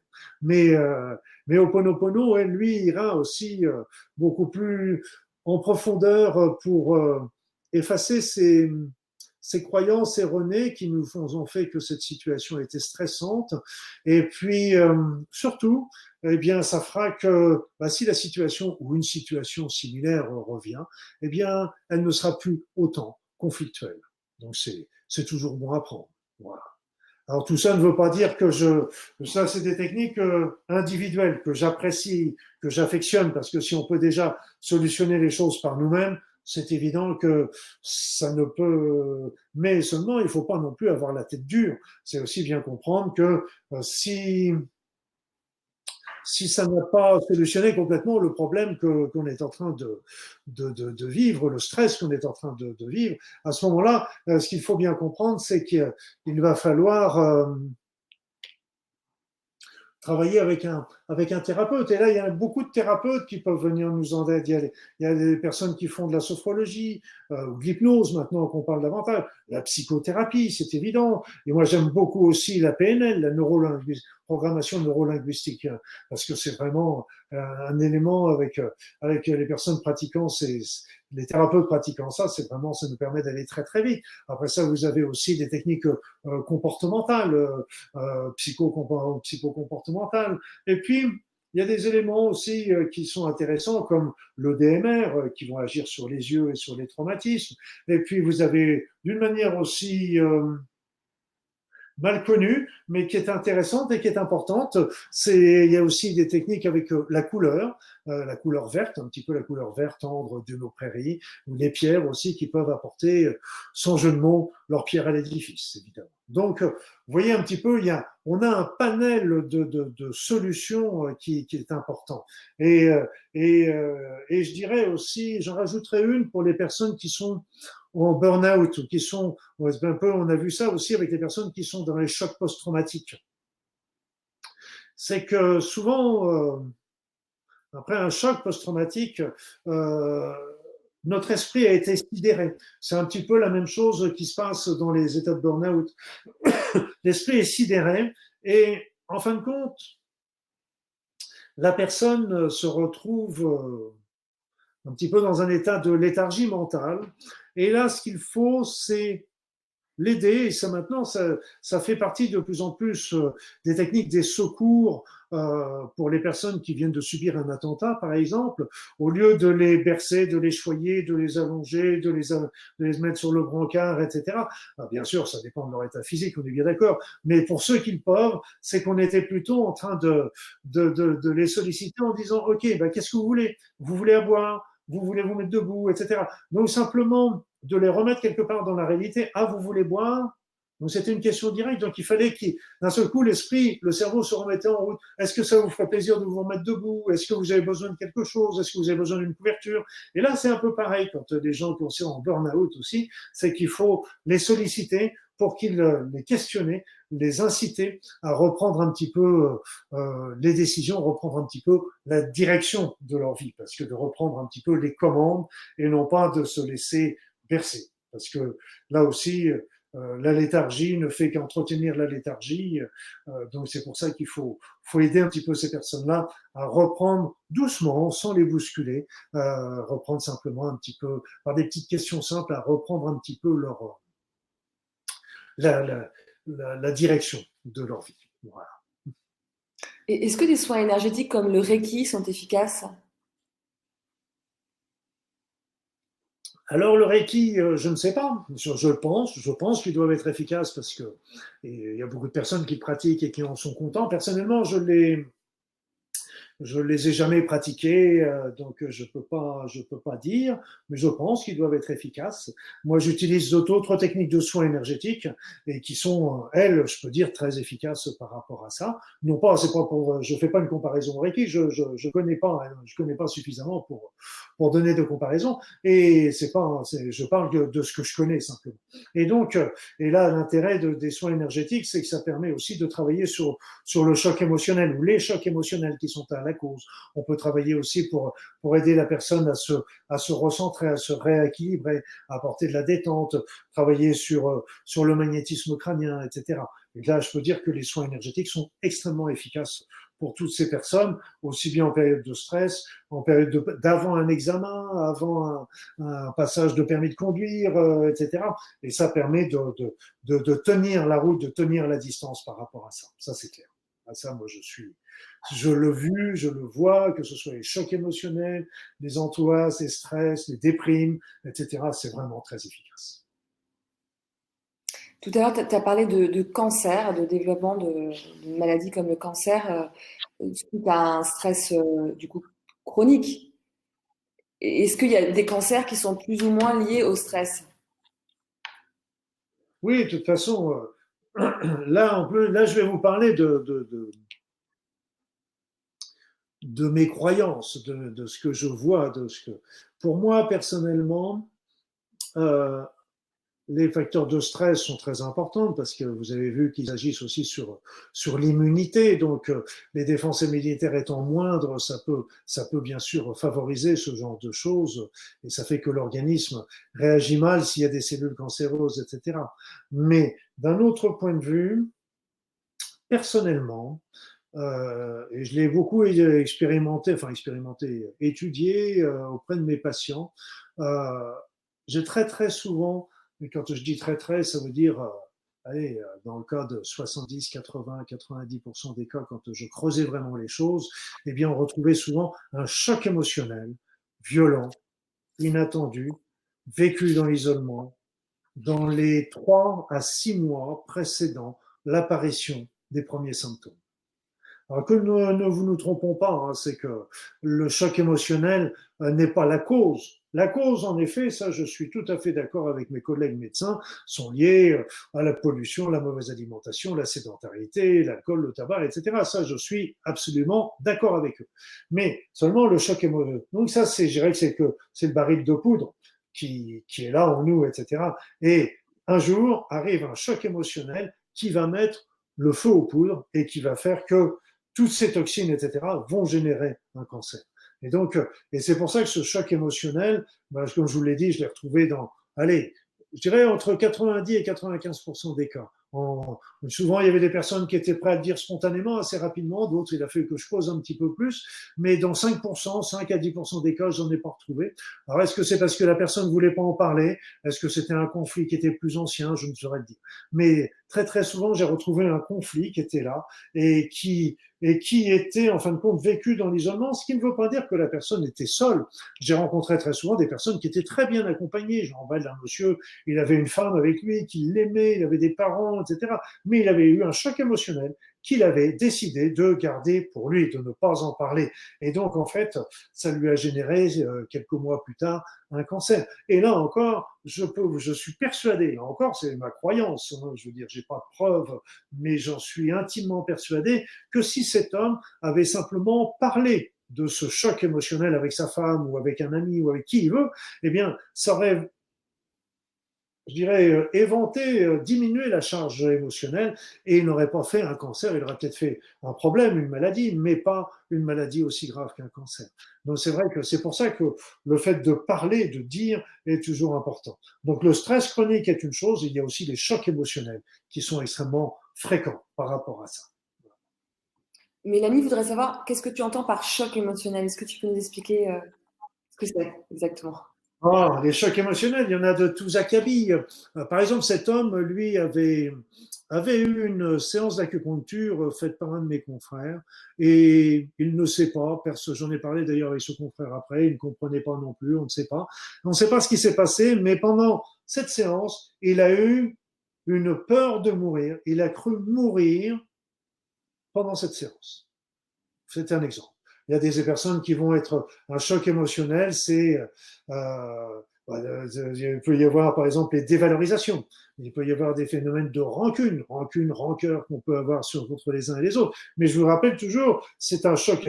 On a tous eu des rancunes, des rancœurs, etc. Mais ce qui vaut, c'est que c'est des choses qui sont extrêmement puissantes là en l'occurrence. C'est des choses que pour pour déclencher euh, des maladies graves comme ça c'est pas des choses anodines. Mais c'est pas c'est pas un conflit euh, parce qu'on vous a piqué votre place de parking c'est pas ça qui va vous déclencher un cancer. C'est évident ça va vous provoquer une contrariété mais ça va pas ça va pas aller très très loin. Donc les, les chocs les, les conflits les chocs émotionnels évidemment il y en a de tous ordres euh, et, voilà. Donc, euh, je ne sais pas si j'ai répondu bien à la question, mais voilà un petit peu de, des exemples. Un deuil difficile peut être un, choc émotionnel aussi. Un deuil peut être un, choc émotionnel. Euh, c'est un des conflits de perte, comme on appelle. Euh, après ça, il peut y avoir aussi les conflits. On parle souvent de conflits, par exemple, avec le mari ou la femme. mais là encore, conflit n'est pas forcément un conflit dans le sens la bagarre. On peut être dans un conflit pour son mari parce que tout simplement, par exemple, son mari a des problèmes dans le travail, il est souffrant, il a des et donc on est la, la femme va être inquiète pour lui. Donc c'est c'est c'est un, un, un choc émotionnel aussi. C'est c'est mais c'est pas un, conflit dans le sens euh, on est en train de se, se, se bagarrer et on va se divorcer. Ça, ça pourrait être aussi un autre. les conflits de séparation sont extrêmement fréquents également. Les conflits de séparation touchent d'ailleurs souvent la peau et donc euh, conflits de séparation euh, euh qui ne sont pas désirés par, euh, ça peut être déjà ça, ça peut être les déménagements, ça peut être des choses comme ça. Donc euh, c'est vrai que les conflits, hmm, c'est, on en a tous et je dirais quelque part, euh, ça répond là encore à des souffrances qu'on a en nous. C'est pour ça qu'Oponopono est extrêmement intéressant pour désamorcer les conflits et puis faire en sorte qu'ils ne reviennent pas. Et puis quelque part aussi, bah, la vie est faite de ces conflits qui à chaque fois bah, nous font grandir et nous font avancer. Et d'ailleurs, euh, vont nous faire grandir et nous faire avancer. On arrive d'ailleurs au, au, dernier point, euh, ou l'avant-dernier point que je voulais évoquer ce soir par rapport au stress et aux émotions, c'est qu'en fait, euh, ce, qui est, ce qui est important, c'est aussi d'arriver à, à générer, euh, à trouver, à découvrir euh, le sens de sa vie. Je vous l'ai dit tout à l'heure déjà avec Monsieur Bach, on a tous des aspirations. Ces aspirations, en général, c'est c'est c'est elles qui nous indiquent le sens de notre vie. Les aspirations, c'est là où on est bien quand on est en train de réaliser. Dans le sens de quand on est en train de réaliser ce qu'on est fait sur la terre, on est heureux, on est bien, et, donc tout ça, c'est des petits fils d'Ariane. Et donc c'est important de d'avoir un but dans la vie.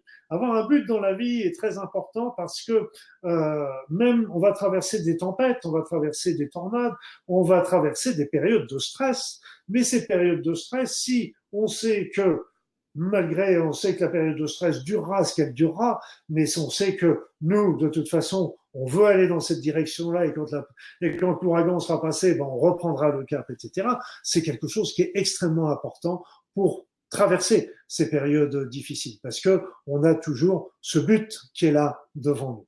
Et si vous ne connaissez pas la direction de votre vie, eh bien, je vais vous en donner une qui nous est commune à toutes et à tous, c'est tout simplement l'amour. Et donc, euh, et là aussi, même quand vous êtes dans le stress, eh bien, ne perdez pas cette notion d'amour. Parce que l'amour de vous, déjà, parce que vous savez, il y a toujours l'histoire du billet froissé. On peut froisser un billet, le piétiner, eh bien, il aura toujours la même valeur. Eh bien, pareillement, on peut vous piétiner, on peut vous marcher dessus, on peut vous froisser, mais vous avez toujours la même valeur. Donc, ne vous dévalorisez pas. Aimez-vous, aimez-vous sincèrement, gardez cet amour pour vous, gardez, gardez cet amour pour vous et continuez d'envoyer de l'amour autour de vous, parce qu'en fait, euh, c'est c'est déjà l'amour qu'on est devenu expérimenter et vivre sur cette terre. Les épreuves sont aussi quelque part euh, pour nous, pour voir si, si notre, si notre croyance, notre attitude est profonde et juste, etc. Faut garder cet amour de soi et des autres, de la vie, de ce qui nous entoure. Regardez aussi euh, toujours un petit peu ce, la beauté, la beauté, ce qu'il y a de, de, de, de de la nature, regardez aussi votre chez vous, qui j'espère est sympathique et vous plaît bien, etc. Donc, regardez un petit peu ce qui est positif aussi en vous, gardez cet amour et rappelez-vous, c'est que l'amour, si vous ne connaissez pas le sens complet de votre vie, vous savez déjà que l'amour vous est demandé. Et après, quand vous serez dans cette énergie-là, vous pourrez beaucoup mieux surmonter les épreuves. Elles sont toujours sans doute difficiles, mais elles seront déjà vu sous un autre angle, vu un petit peu d'une manière euh, un peu plus importante, avec euh, d'ailleurs pareillement si pour les personnes qui font, qui sont dans la religion ou qui sont dans la spiritualité, euh, n'hésitez pas à prier. Aussi, c'est des éléments qui sont importants parce que ça élève notre esprit tout ça, le sens de la vie, le sens de notre vie, la prière, la spiritualité, l'amour nous élève et ça c'est vraiment important parce que ça nous permet à ce moment-là de voir le problème de plus haut et comme disait Einstein, euh, un problème ne se résout jamais au même niveau qu'il l'a généré. Donc c'est vrai que de prendre de la hauteur, de prendre de la distance, euh, nous permet de s'apercevoir que bien sûr c'est douloureux, bien sûr c'est difficile, il ne faut pas, faut pas nier non plus, mais euh, bon, il y a des choses quand même qui sont là toujours dans votre cœur, la beauté est là autour de vous, puis regardez tous ceux qui vous aiment aussi, c'est important. Merci Luc euh, pour toutes ces explications et ces messages positifs. Euh, merci à tous euh, pour votre attention. Alors pour ceux et celles qui, souhaiteraient aller plus loin, Luc Godin propose plusieurs formations. la première concerne, alors la première, on les voit s'afficher, la première concerne le pouvoir de la pensée.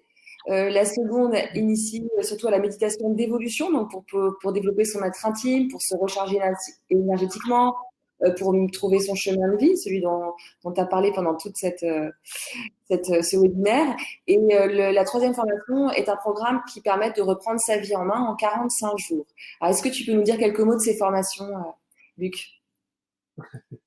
Ah, Oui, d'ailleurs, la force de la pensée.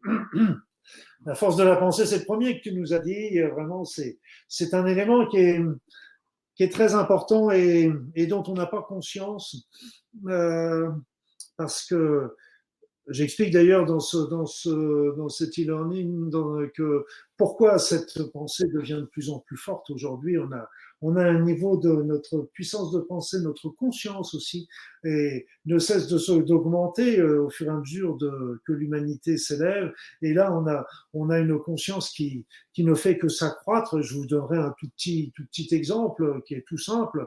C'est que vous savez, regardez autrefois, les humains avaient la conscience simplement de leur, de leur tribu et des quelques membres de la tribu. Puis après ça, ça a été les villages, les villes, les, les cités-États, les, les pays, les continents. Et maintenant, on a la conscience de la planète entière et on est en train de, de communiquer avec la planète entière. Et tout ça fait, fait que notre conscience, elle s'élève. On prend euh, l'étape d'après, ce sera la conscience au niveau du système solaire. Et donc, c'est toute cette conscience, elle s'élève et la puissance de la pensée s'élève. Et j'explique d'ailleurs comment elle notre pensée peut agir sur notre corps, sur les autres, sur la matière et sur notre environnement et donc sur notre vie. Et donc c'est vraiment un élément euh, qui, qui, qui, pour moi, c'est un sujet qui me tient vraiment à cœur parce que euh, il faut il faut pas se comparer avec les générations suivantes. Il faut pas être prétentieux non plus. Hein, c'est que pas les générations précédentes, les générations précédentes, pardon, avaient, avaient aussi des talents, des valeurs. Euh, euh c'est pas du tout de ce côté-là, mais c'est que ils ont, nous aujourd'hui, nous avons des capacités qui sont à notre disposition. Et donc, sachons les utiliser. Eux, ils n'avaient pas cette chance-là mais pourtant ils ont fait déjà des choses merveilleuses. Donc euh, l'élément, c'est qu'il faut bien comprendre des capacités de notre esprit et ça nous permet de faire des choses déjà merveilleuses, encore faut-il le savoir.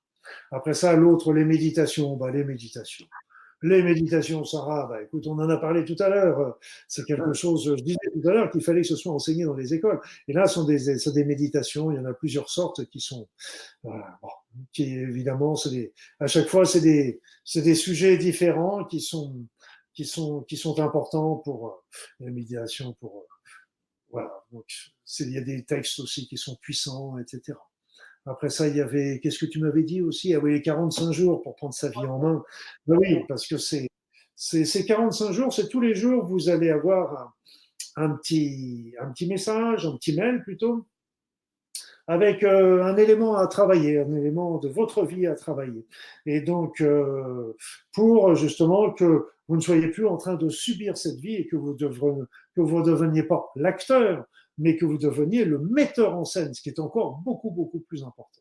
Alors on commence par la base, un petit peu euh, comme d'habitude. On va commencer par l'alimentation, replacer un petit peu euh, ces notions de, d'alimentation saine, de vie saine, de mode de vie sain, de mode de vie qui nous permet notre évolution. Après ça, tous ces facteurs, les facteurs psychologiques, et puis aller un petit peu jusqu'à ce que fait la beauté de l'être humain, qui est le, le, côté notre notre notre être spirituel.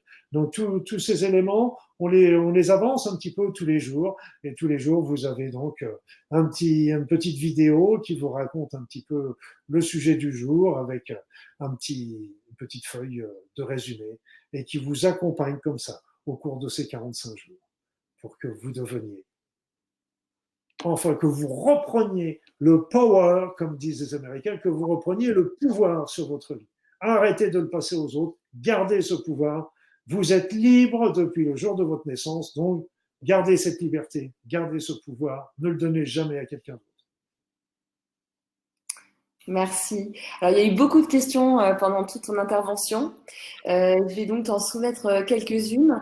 il y a eu des questions sur le, taux de cortisol. Est-ce que déjà on peut calculer son taux de cortisol, qui est un indicateur du stress? Ah bah, le, taux de cortisol, c'est, on le fait avec le prise de sang. La prise de sang, la prise de sang, c'est facile. Hein. on a le taux de cortisol et puis on vous indique, le laboratoire vous indique la normale et puis vous voyez tout de suite à quel, à quel taux vous êtes. Et alors, comment on peut agir sur euh, diminuer le taux de cortisol C'est par la méditation, par les techniques, par tout ce que tu as expliqué, la respiration? Oui, oui, tout à fait, parce qu'on va pas. Ce serait euh, de dire on va agir sur la cortico-surrénale pour qu'elle fabrique plus de cortisol dans les périodes de stress. Euh, là encore, on est en train de travailler sur, sur la conséquence, on n'est pas en train de travailler sur la cause. Allez, je vais vous raconter une petite histoire qui est satirique, mais j'aime bien de temps en temps les histoires satiriques. C'était l'histoire d'un homme qui était en train de mourir de soif dans le désert. Et puis, euh, à un moment, il en peut plus, il tombe dans le désert et il se dit, allez, ça y est, je peux plus avancer, je me laisse mourir parce que c'est vraiment plus possible, j'ai plus la force, etc. Il tombe dans le désert et il commence à tomber dans, un état de léthargie. À ce moment-là, une voiture, euh, la voiture d'une ONG, d'un médecin avec une ONG, passe dans le désert et voit cet homme qui est couché. Et donc, la voiture s'arrête, le médecin descend, va voir cet homme, et cet, il retourne cet homme, et puis cet homme trouve une dernière force pour dire j'ai soif, j'ai soif, j'ai soif, j'en peux plus, j'en peux plus, etc. Et le médecin lui fait un beau sourire et lui dit bah ça tombe bien parce que j'ai d'excellentes pilules contre la soif. Donc c'est pour ça qu'il faut faire attention euh, à, à toujours arriver à travailler sur la cause du problème. Je dirais que c'est peut-être une des problèmes, des problèmes de la médecine euh, d'aujourd'hui, c'est que euh, on fait beaucoup de recherches. C'est pas une critique de la médecine parce que euh, elle fait ce qu'elle peut, par exemple, mais mais on soigne souvent les symptômes plus que la cause de la maladie. Et c'est pour ça qu'il y a tant de maladies qu'on n'arrive pas à guérir. Par exemple, si un hypertendu euh, ne prend pas son traitement contre l'hypertension, bien sa tension va augmenter tout de suite, ou un, ou un diabétique c'est pareil, etc.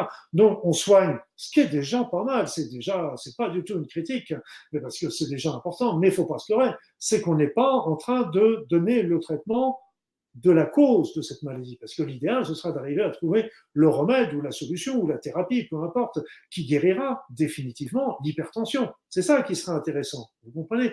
Donc, euh, euh, voilà, agir sur le cortisol sans, sans agir sur la cause. Hmm. Hmm. Il y a Maman qui souhaiterait savoir, euh, euh, qui souhaiterait qu'on lui cite quelques aliments riches en magnésium. Qu'on lui cite? Quelques aliments riches en magnésium, puisque tu semblais euh, vanter les mérites du magnésium contre le stress. Ah, oui, mais j'ai pas compris ce qu'elle voulait. Oui, le magnésium? Et quelques aliments à privilégier pour euh, plein de magnésium, pour éviter de prendre des gélules. Ah, bah c'est, surtout au niveau, si on, le problème, c'est qu'on a, au niveau des aliments, on va retrouver des aliments qui vont être riches en magnésium, euh, ça c'est clair.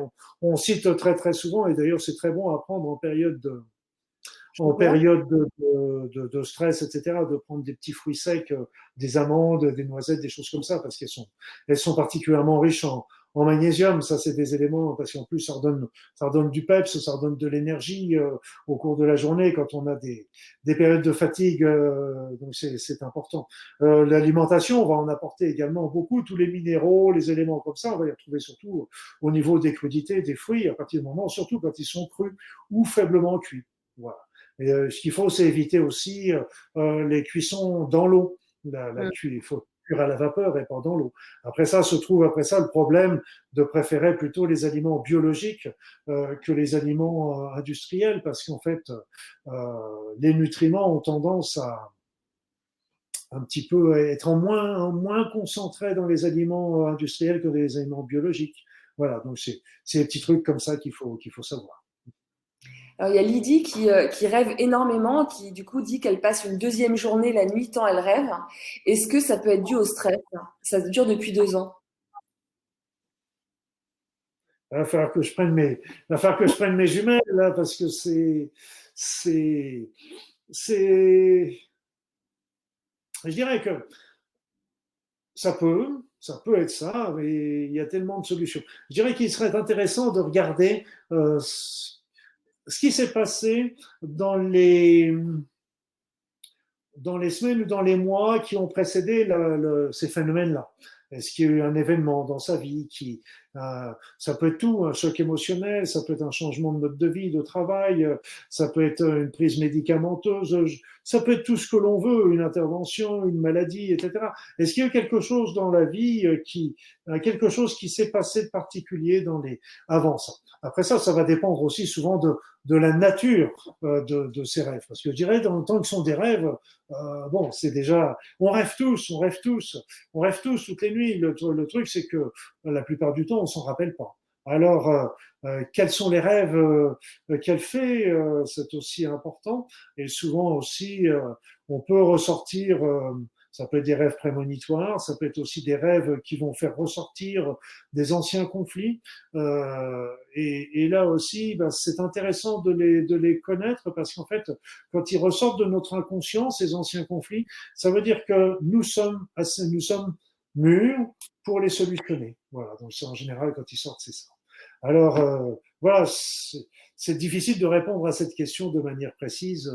Euh, je dirais que le sommeil, c'est pas, s'accompagne pas, le, pardon, euh, le stress s'accompagne pas trop d'une, euh, de, de, d'histoires de rêve. Ça, ça, provoquera plutôt des problèmes d'endormissement ou des réveils euh, très matinaux, deux, trois heures avant le réveil, voire des réveils aussi nocturnes, etc., des, des mues agités.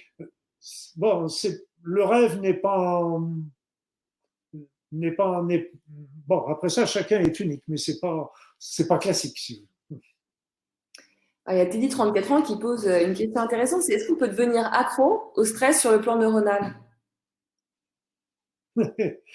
Euh, On n'est pas dans le circuit de la récompense, et c'est vrai que c'est surtout dans le, dans le circuit de la récompense, euh, le circuit de la récompense n'est pas mis en place. Un peu le circuit de la récompense, on retrouve bien sûr dans les addictions, mais on retrouve ça aussi par exemple dans les personnes qui font du, des, beaucoup de sport. Euh, on retrouve ça aussi chez les personnes, c'est aussi une addiction euh, aux jeux, aux choses comme ça. Mais euh, euh, non, non, on, a, on peut prendre, à mon sens, on peut prendre l'habitude. Ça peut devenir la norme, ça c'est sûr. Mais après ça, d'être en manque, le stress, c'est pathologique, c'est un excès. Euh, je dirais, euh, qu'on soit hyperactif, c'est autre chose. On peut être très actif, oui. Et c'est vrai que les gens qui sont très actifs, le jour où ils arrêtent, ça leur fait quelque chose. Mais euh, là, ils sont, ils sont très actifs, mais ils sont pas stressés, ils sont pas dans un, un excès de stress. C'est une question de, de euh, il y a toujours une question de, de graduation là-dessus. Et alors, est-ce que le stress peut provoquer de l'électrosensibilité? Une question d'Émilie. De, l'électro. Ah, j'entends mal, le son est haché. De la sensibilité aux ondes, en fait, de l'électrosensibilité. Ah, l'électrosensibilité, oui, parce que j'étais parti sur l'électrostatique. J'étais électro, mais. Euh, D'accord. L'électrosensibilité, c'est quelque chose qu'on connaît très mal, en fait. Très, très mal. On connaît très mal euh, la cause, on connaît très mal euh, son origine. Euh, on ne sait pas pourquoi il y a des personnes qui sont plus sensibles que d'autres, comme ça. Pourquoi on, on, la connaît très, très mal. Alors, c'est, c'est possible, je dirais presque probable, sans être sûr du tout, que ce soit un facteur qui puisse y contribuer. Mais je ne pense pas que ce soit ça l'élément l'élément essentiel. Ça, ce sera intéressant de jour on le découvrira. C'est toujours pareil, vous voyez, on revient un petit peu sur la notion de ce qu'on disait tout à l'heure, arriver à trouver l'origine. Quelle est la cause de cette... Mais la cause, parce que souvent, euh, souvent c'est vrai que il faut faire attention parce qu'en en médecine, on nous, on se, on se, fait très très souvent avoir entre le pourquoi et le comment. Par exemple, on va, on va dire euh, pourquoi j'ai ce diabète. On va vous dire oui, c'est parce que vous avez le pancréas endocrine qui fonctionne moins bien, vous avez moins d'insuline, etc. Oui, c'est juste. Tout ça, c'est juste. Sauf que là, on est en train de vous expliquer comment ça fonctionne, comment fonctionne le diabète. Mais on ne vous dit pas pourquoi ce pancréas fonctionnait moins bien. Vous comprenez, c'est, c'est, on se fait avoir souvent entre le pourquoi et le comment. Nous-mêmes aussi, hein, je veux dire. Alors, euh, est-ce que la, spiruline fait partie, vous, tu ne l'as pas cité, mais est-ce que la spiruline fait partie des remèdes contre le stress? La spiruline est un, est un bon détoxicant, est un bon régénérant. C'est pas quelque chose qui va permettre d'agir directement contre le stress. C'est quelque chose qui va permettre de, de tenir la route, d'amener du carburant pour la route, d'aider l'organisme à, à, tenir, et apporter des nutriments, de l'iode, des, des, tas de choses qui sont extrêmement intéressantes, nettoyer l'organisme des, polluants, etc. Donc c'est quelque chose de très très intéressant, tout comme d'avoir une bonne alimentation, d'avoir quelque chose, parce que il faut il faut le carburant pour pour faire face. Mais euh, je dirais que c'est pas quelque chose, à ma connaissance, qui va lutter directement euh, contre le stress. Alors Sylvie souhaitait savoir parce qu'elle est accro au Lexomil, elle peut plus s'en passer et pourtant elle prend des compléments alimentaires, du magnésium et encore d'autres choses et euh, elle, elle, pense, enfin elle trouve que rien n'est plus puissant que les benzodiazépines. Euh, comment euh, on peut se débarrasser de cette addiction? Oui, oui. oui c'est le problème parce qu'en fin de compte, le Lexomil, le Lexomil, c'est un anxiolytique euh, qui provoque une accoutumance. Bon, les chiffres varient, mais disons, allez, soyons gentils, au bout de trois semaines de prise de Lexomil, on commence à devenir accro au Lexomil. En plus, le Lexomil euh, est vicieux euh, parce que c'est un c'est un produit qui est sous forme de petites barres et euh, qui on peut diviser en quatre. Et quand la personne en prend un petit quart, elle a l'impression de en prendre beaucoup. Mais en fin de compte, la posologie, enfin la concentration le produit est important et un quart, c'est pas négligeable du tout. Donc alors que psychologiquement, un quart ne représente pas grand-chose. Et donc en fait, euh, moi je me rappelle comme ça, je vais, revenir à la question hein, tout de suite après. Euh, euh, pour vous situer un petit peu le truc, c'est je me rappelle dans la dans la région où j'étais, il y avait un monsieur qui, qui est arrivé qui était qui s'était retrouvé directeur, nommé directeur dans une entreprise de la région. Cette entreprise faisait partie d'une multinationale. Et dans cette entreprise, il y avait des problèmes partout, à tous les niveaux. Et donc, euh, quelques semaines plus tard, quelques semaines après sa prise en charge, il y avait justement la réunion générale annuelle euh, de, de tous les chefs d'entreprise de cette multinationale en France. Et donc, cet homme y est allé. Et sa femme, le voyant tellement stressé par cette réunion et par l'état de, de son entreprise, qu'elle a, croyant bien faire, lui a donné un quart, un, un, un morceau d'anxiolytique. Donc cet homme est parti. Cet homme est parti à la réunion, et quand il y a eu la réunion, tous les chefs d'entreprise ont raconté un petit peu ce qui se passait dans leur entreprise, et quand lui, on l'a interrogé, qu'est-ce qu'il a dit Oh, dans mon entreprise, oh, il y a des petits trucs, mais c'est pas grave, on va arranger tout ça, il n'y a pas de souci. Parce que sous l'effet du médicament, il n'y avait plus de problème. Seulement, quand il est rentré, évidemment, le lendemain à son entreprise, ne prenant plus ce produit, eh bien, il s'est retrouvé avec tous les problèmes qui leur tombent dessus. Sauf que là, il n'avait pas prévenu sa direction et il a fallu un an pour euh, pouvoir exprimer ses problèmes devant un. Et il a fallu aussi qu'il explique pourquoi il n'avait pas parlé la première fois. Donc c'est pour vous dire que ça endort le problème, l'anxiété, mais là encore, on n'est pas en train de travailler sur la cause. Alors, c'est vrai que moi, je, quand j'exerçais, euh, j'ai beaucoup de personnes à qui que j'ai aidé à sortir de, ce, de ces problèmes de l'exomile euh, ou d'anti-anxiolytiques, peu importe. Et donc, euh, bah, tout simplement, moi, je travaillais beaucoup avec euh, avec l'acupuncture, avec euh, avec l'homéopathie, avec les plantes, et si bien qu'on faisait un petit peu, on manageait un petit peu avec donc les séances d'acupuncture qui permettaient de détendre, et puis je donnais souvent des plans et qui permettaient de manager, c'est-à-dire que je passais, les personnes prenaient par exemple, on, disait allez, on va passer à un quart euh, de l'exomile ou un, ou un comprimé d'anxiolytique, euh, allez, un jour sur deux. Et puis le jour où vous en prenez pas l'anxiolytique, je vais vous donner des plantes à la place. Et puis après ça, on faisait un jour sur trois, deux fois par semaine, etc. Et donc, au fur et à mesure, on espacait tout doucement, euh, sans, on n'est pas dans l'urgence non plus, hein, on espacait tout doucement jusqu'au moment où la personne n'avait plus à prendre, ne prenait plus du lexomil qu'une fois de temps en temps quand elle avait vraiment une, une grosse crise d'angoisse où elle avait un problème comme ça. Donc c'est c'est comme ça qu'on manage. Et donc après, ça c'est sur le plan médical, médicamenteux, mais après aussi il y a tout un travail à faire justement sur la cause de cette angoisse. D'où vient cette angoisse de, de, de, cette peur, de ces, de, qu'est-ce qui, qu'est-ce qui amène cette insatisfaction dans la vie? Hein, Donc, il y a quelque part, il y a quelque part un, une partie de, de, de, de, de, de, votre être, madame, ou de, de, de, de la personne qui n'est pas satisfaite. Et donc, qu'est-ce que c'est? Et euh, est-ce que vous êtes heureuse? Est-ce que vous êtes sur votre chemin de vie? Est-ce que, est-ce qu'il y a des choses du passé que vous êtes encore en train de ruminer, etc. Donc voilà, c'est ça qu'il faut arriver à, à déterminer, et, et c'est là qu'on a vraiment la possibilité de, de, de, de, changer. Donc travailler, là encore, le Ho'oponopono nouveau peut aider, les techniques comme l'EFT, les, toutes celles que je vous ai indiquées tout à l'heure peuvent tout à fait aider à essayer de rechercher l'origine et de la solutionner. C'est ça, l'origine psychologique. Alors, quand on a, réponse demande que quand on a une maladie qui est déclarée à cause du stress, est-ce que euh, comment on fait pour revenir re, revenir en bonne santé? Est-ce que travailler sur le stress va suffire à éliminer la maladie? Euh, ou pas? Ou pas. je dirais que d'une manière générale, euh, je dirais que d'une manière générale, le stress, comme je l'ai dit tout à l'heure, ne n'est pas la cause de la maladie, c'est un facteur aggravant de la maladie.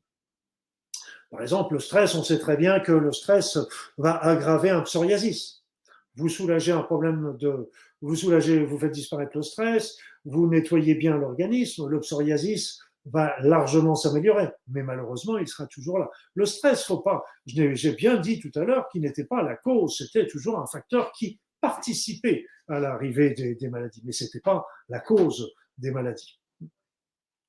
Et une question de, par rapport à la césarienne. Euh, Est-ce que une césarienne euh, peut apporter un stress au nouveau-né et surtout perdurer justement après la naissance? Ouais, Là, c'est encore une. C'est toujours une généralité, ça, parce qu'en fait, tout dépend de comment s'est passée la césarienne. On va, on va aller commencer l'intervention. Euh, et puis, vous savez, euh, je vais vous raconter quelque chose qui va peut-être vous paraître euh, idiot. Mais d'ailleurs, j'ai rencontré il n'y a pas très longtemps une femme qui était une de mes anciennes patientes. On se rappelait nos consultations. C'est qu'en fait, elle venait me voir à l'époque euh, quand j'étais, quand elle était enceinte, pour que je lui fasse de l'acupuncture, de l'homéopathie, etc., et euh, des soins énergétiques. Et puis, euh, eh bien, qu'est-ce qu'on faisait aussi, c'est qu'on prenait le temps avec, avec elle. Ça, elle était bien sûr allongée. Moi, je mettais les mains sur son ventre. Elle, elle mettait les mains en même temps sur son ventre. Et on allait discuter avec l'enfant aussi. C'est important. C'est important de discuter avec l'enfant et c'était pas du style à boudou boudou, areux, areux, areux. On était en train de discuter d'être à être. Et ce qui était assez amusant, c'est quand on prend le temps de faire ça, eh bien, eh bien, souvent, euh, l'enfant s'arrêtait quand il était un peu actif, etc. Et d'un seul coup, c'est comme s'il nous écoutait. Et si on lui parlait un petit peu de nos inquiétudes, du genre, euh, bah, il n'était pas bien placé euh, en vue de l'accouchement, ou alors il y avait son petit pied qui faisait mal au ventre à sa maman, et donc je touchais un petit peu à son pied en lui disant si, si. Eh bien, l'enfant restait silencieux et très souvent, euh, dans la séance ou dans les jours qui suivent, il y avait un, un bon coup de pied dont la maman se rappelait bien, mais qui permettait à l'enfant de se replacer. Parce que souvent, c'est bien sûr, ça peut être la césarienne, mais c'est comme je le disais tout à l'heure aussi, c'est le stress, le stress ambiant aussi euh, de, de, que ressent l'enfant, et, et c'est pour ça le fait de, de, de lui parler, d'être à être. Donc ça peut vous paraître complètement fou ce que je, je dis, mais j'assume, j'assume parce que c'est, j'ai vu les résultats pendant que je, je, je pratiquais, c'était vraiment des moments euh, assez, assez inoubliables. Et, et donc, euh, simplement déjà de lui parler, de lui expliquer nos, problèmes, nos, inquiétudes par rapport à lui, etc. Et puis, euh, euh, parce que lui ressent le stress, mais il sait pas à quoi il est dû, et peut-être il se dit aussi que ça vient peut-être de lui, etc. Peut-être qu'il y a eu des choses aussi qui ont été difficiles pour lui aussi pendant l'accouchement, peut-être qu'il y avait un cordon autour du cou, enfin je sais pas, il peut y avoir plein de choses aussi qui peuvent se faire que la césarienne ou un accouchement puisse aussi générer ce genre de choses. Ça, c'est clair. Les chocs émotionnels, les, on peut les avoir déjà in utero et on peut les avoir aussi le jour de notre naissance. Hein, ça, c'est clair. Parce que c'est pas une partie de plaisir pour la maman, mais c'est pas une partie de plaisir non plus pour le bébé. Alors, une dernière question d'Adeline, c'est est-ce que le stress peut entretenir des inflammations de type neuropathique? Est-ce que le stress peut entretenir des inflammations de type neuropathique? Certainement. Ça peut entretenir des inflammations, ça c'est sûr. Ça c'est sûr. Neuropathique, euh, euh, why not? Mais euh, ça, entretient, des inflammations. Ça, c'est clair. Parce que ça travaille sur l'immunité, ça, favorise des irritations, etc. Ça entretient, bien sûr, bien sûr. Hmm. Et alors, Michel demande si on arrête de fumer, du coup, on on, ne peut plus gérer, enfin, en tout cas, on ne gère plus son stress par la cigarette. Qu'est-ce qu'on peut mettre à la place qui peut nous aider on a vu tout. On a vu tout. On a tout vu. On a tout vu. La, méditation est un bon, bon élément. Il y a tous ces éléments qui peuvent venir aider euh, à, agir. Déjà, la première chose, tous les fumeurs le savent bien, c'est que ils savent qu'il faut que c'est de cochonnerie, ils savent qu'il faut arrêter, euh, mais c'est pas pour autant qu'ils veulent arrêter. Donc ça, ce qu'il faut, c'est déjà euh, que la décision d'arrêt du tabac soit vraiment quelque chose de voulu, de désiré et de décidé.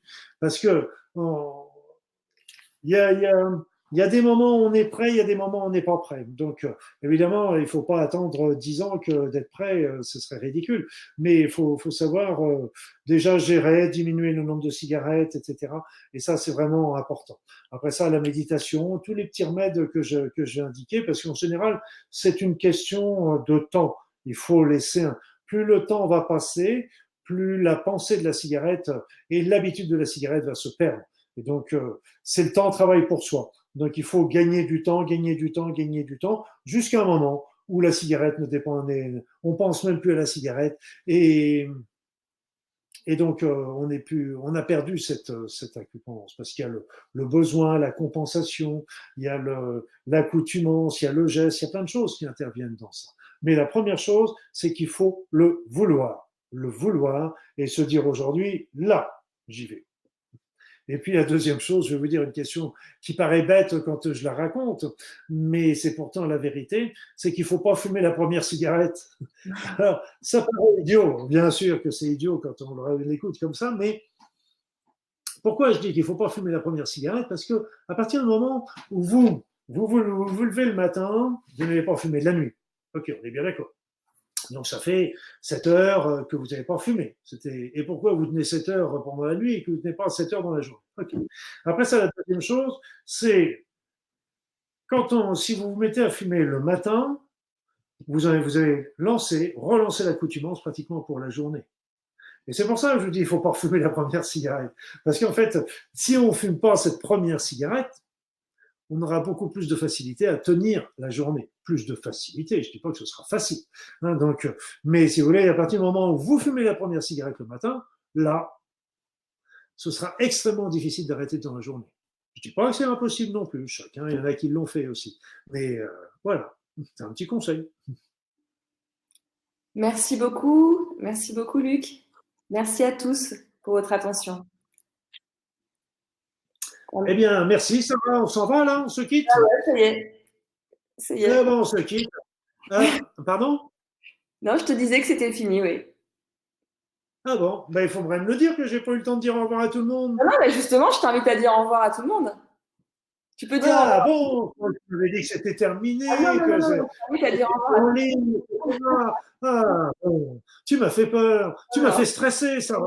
Ah non, Alors, je dis au revoir à tout le monde et puis bah, j'espère que cette, cette, euh, cet échange euh, vous a intéressé, mais euh, et que surtout ce qui est important, c'est ne perdez pas la notion de sens de la vie, de l'amour et de, de, de développement spirituel qui vous permettront toujours d'élever un petit peu votre, votre point de vue et de transcender bien des épreuves. En attendant, bah, je vous souhaiter une belle soirée, une belle nuit maintenant, et puis bah, à très vite. Au revoir les amis. au revoir.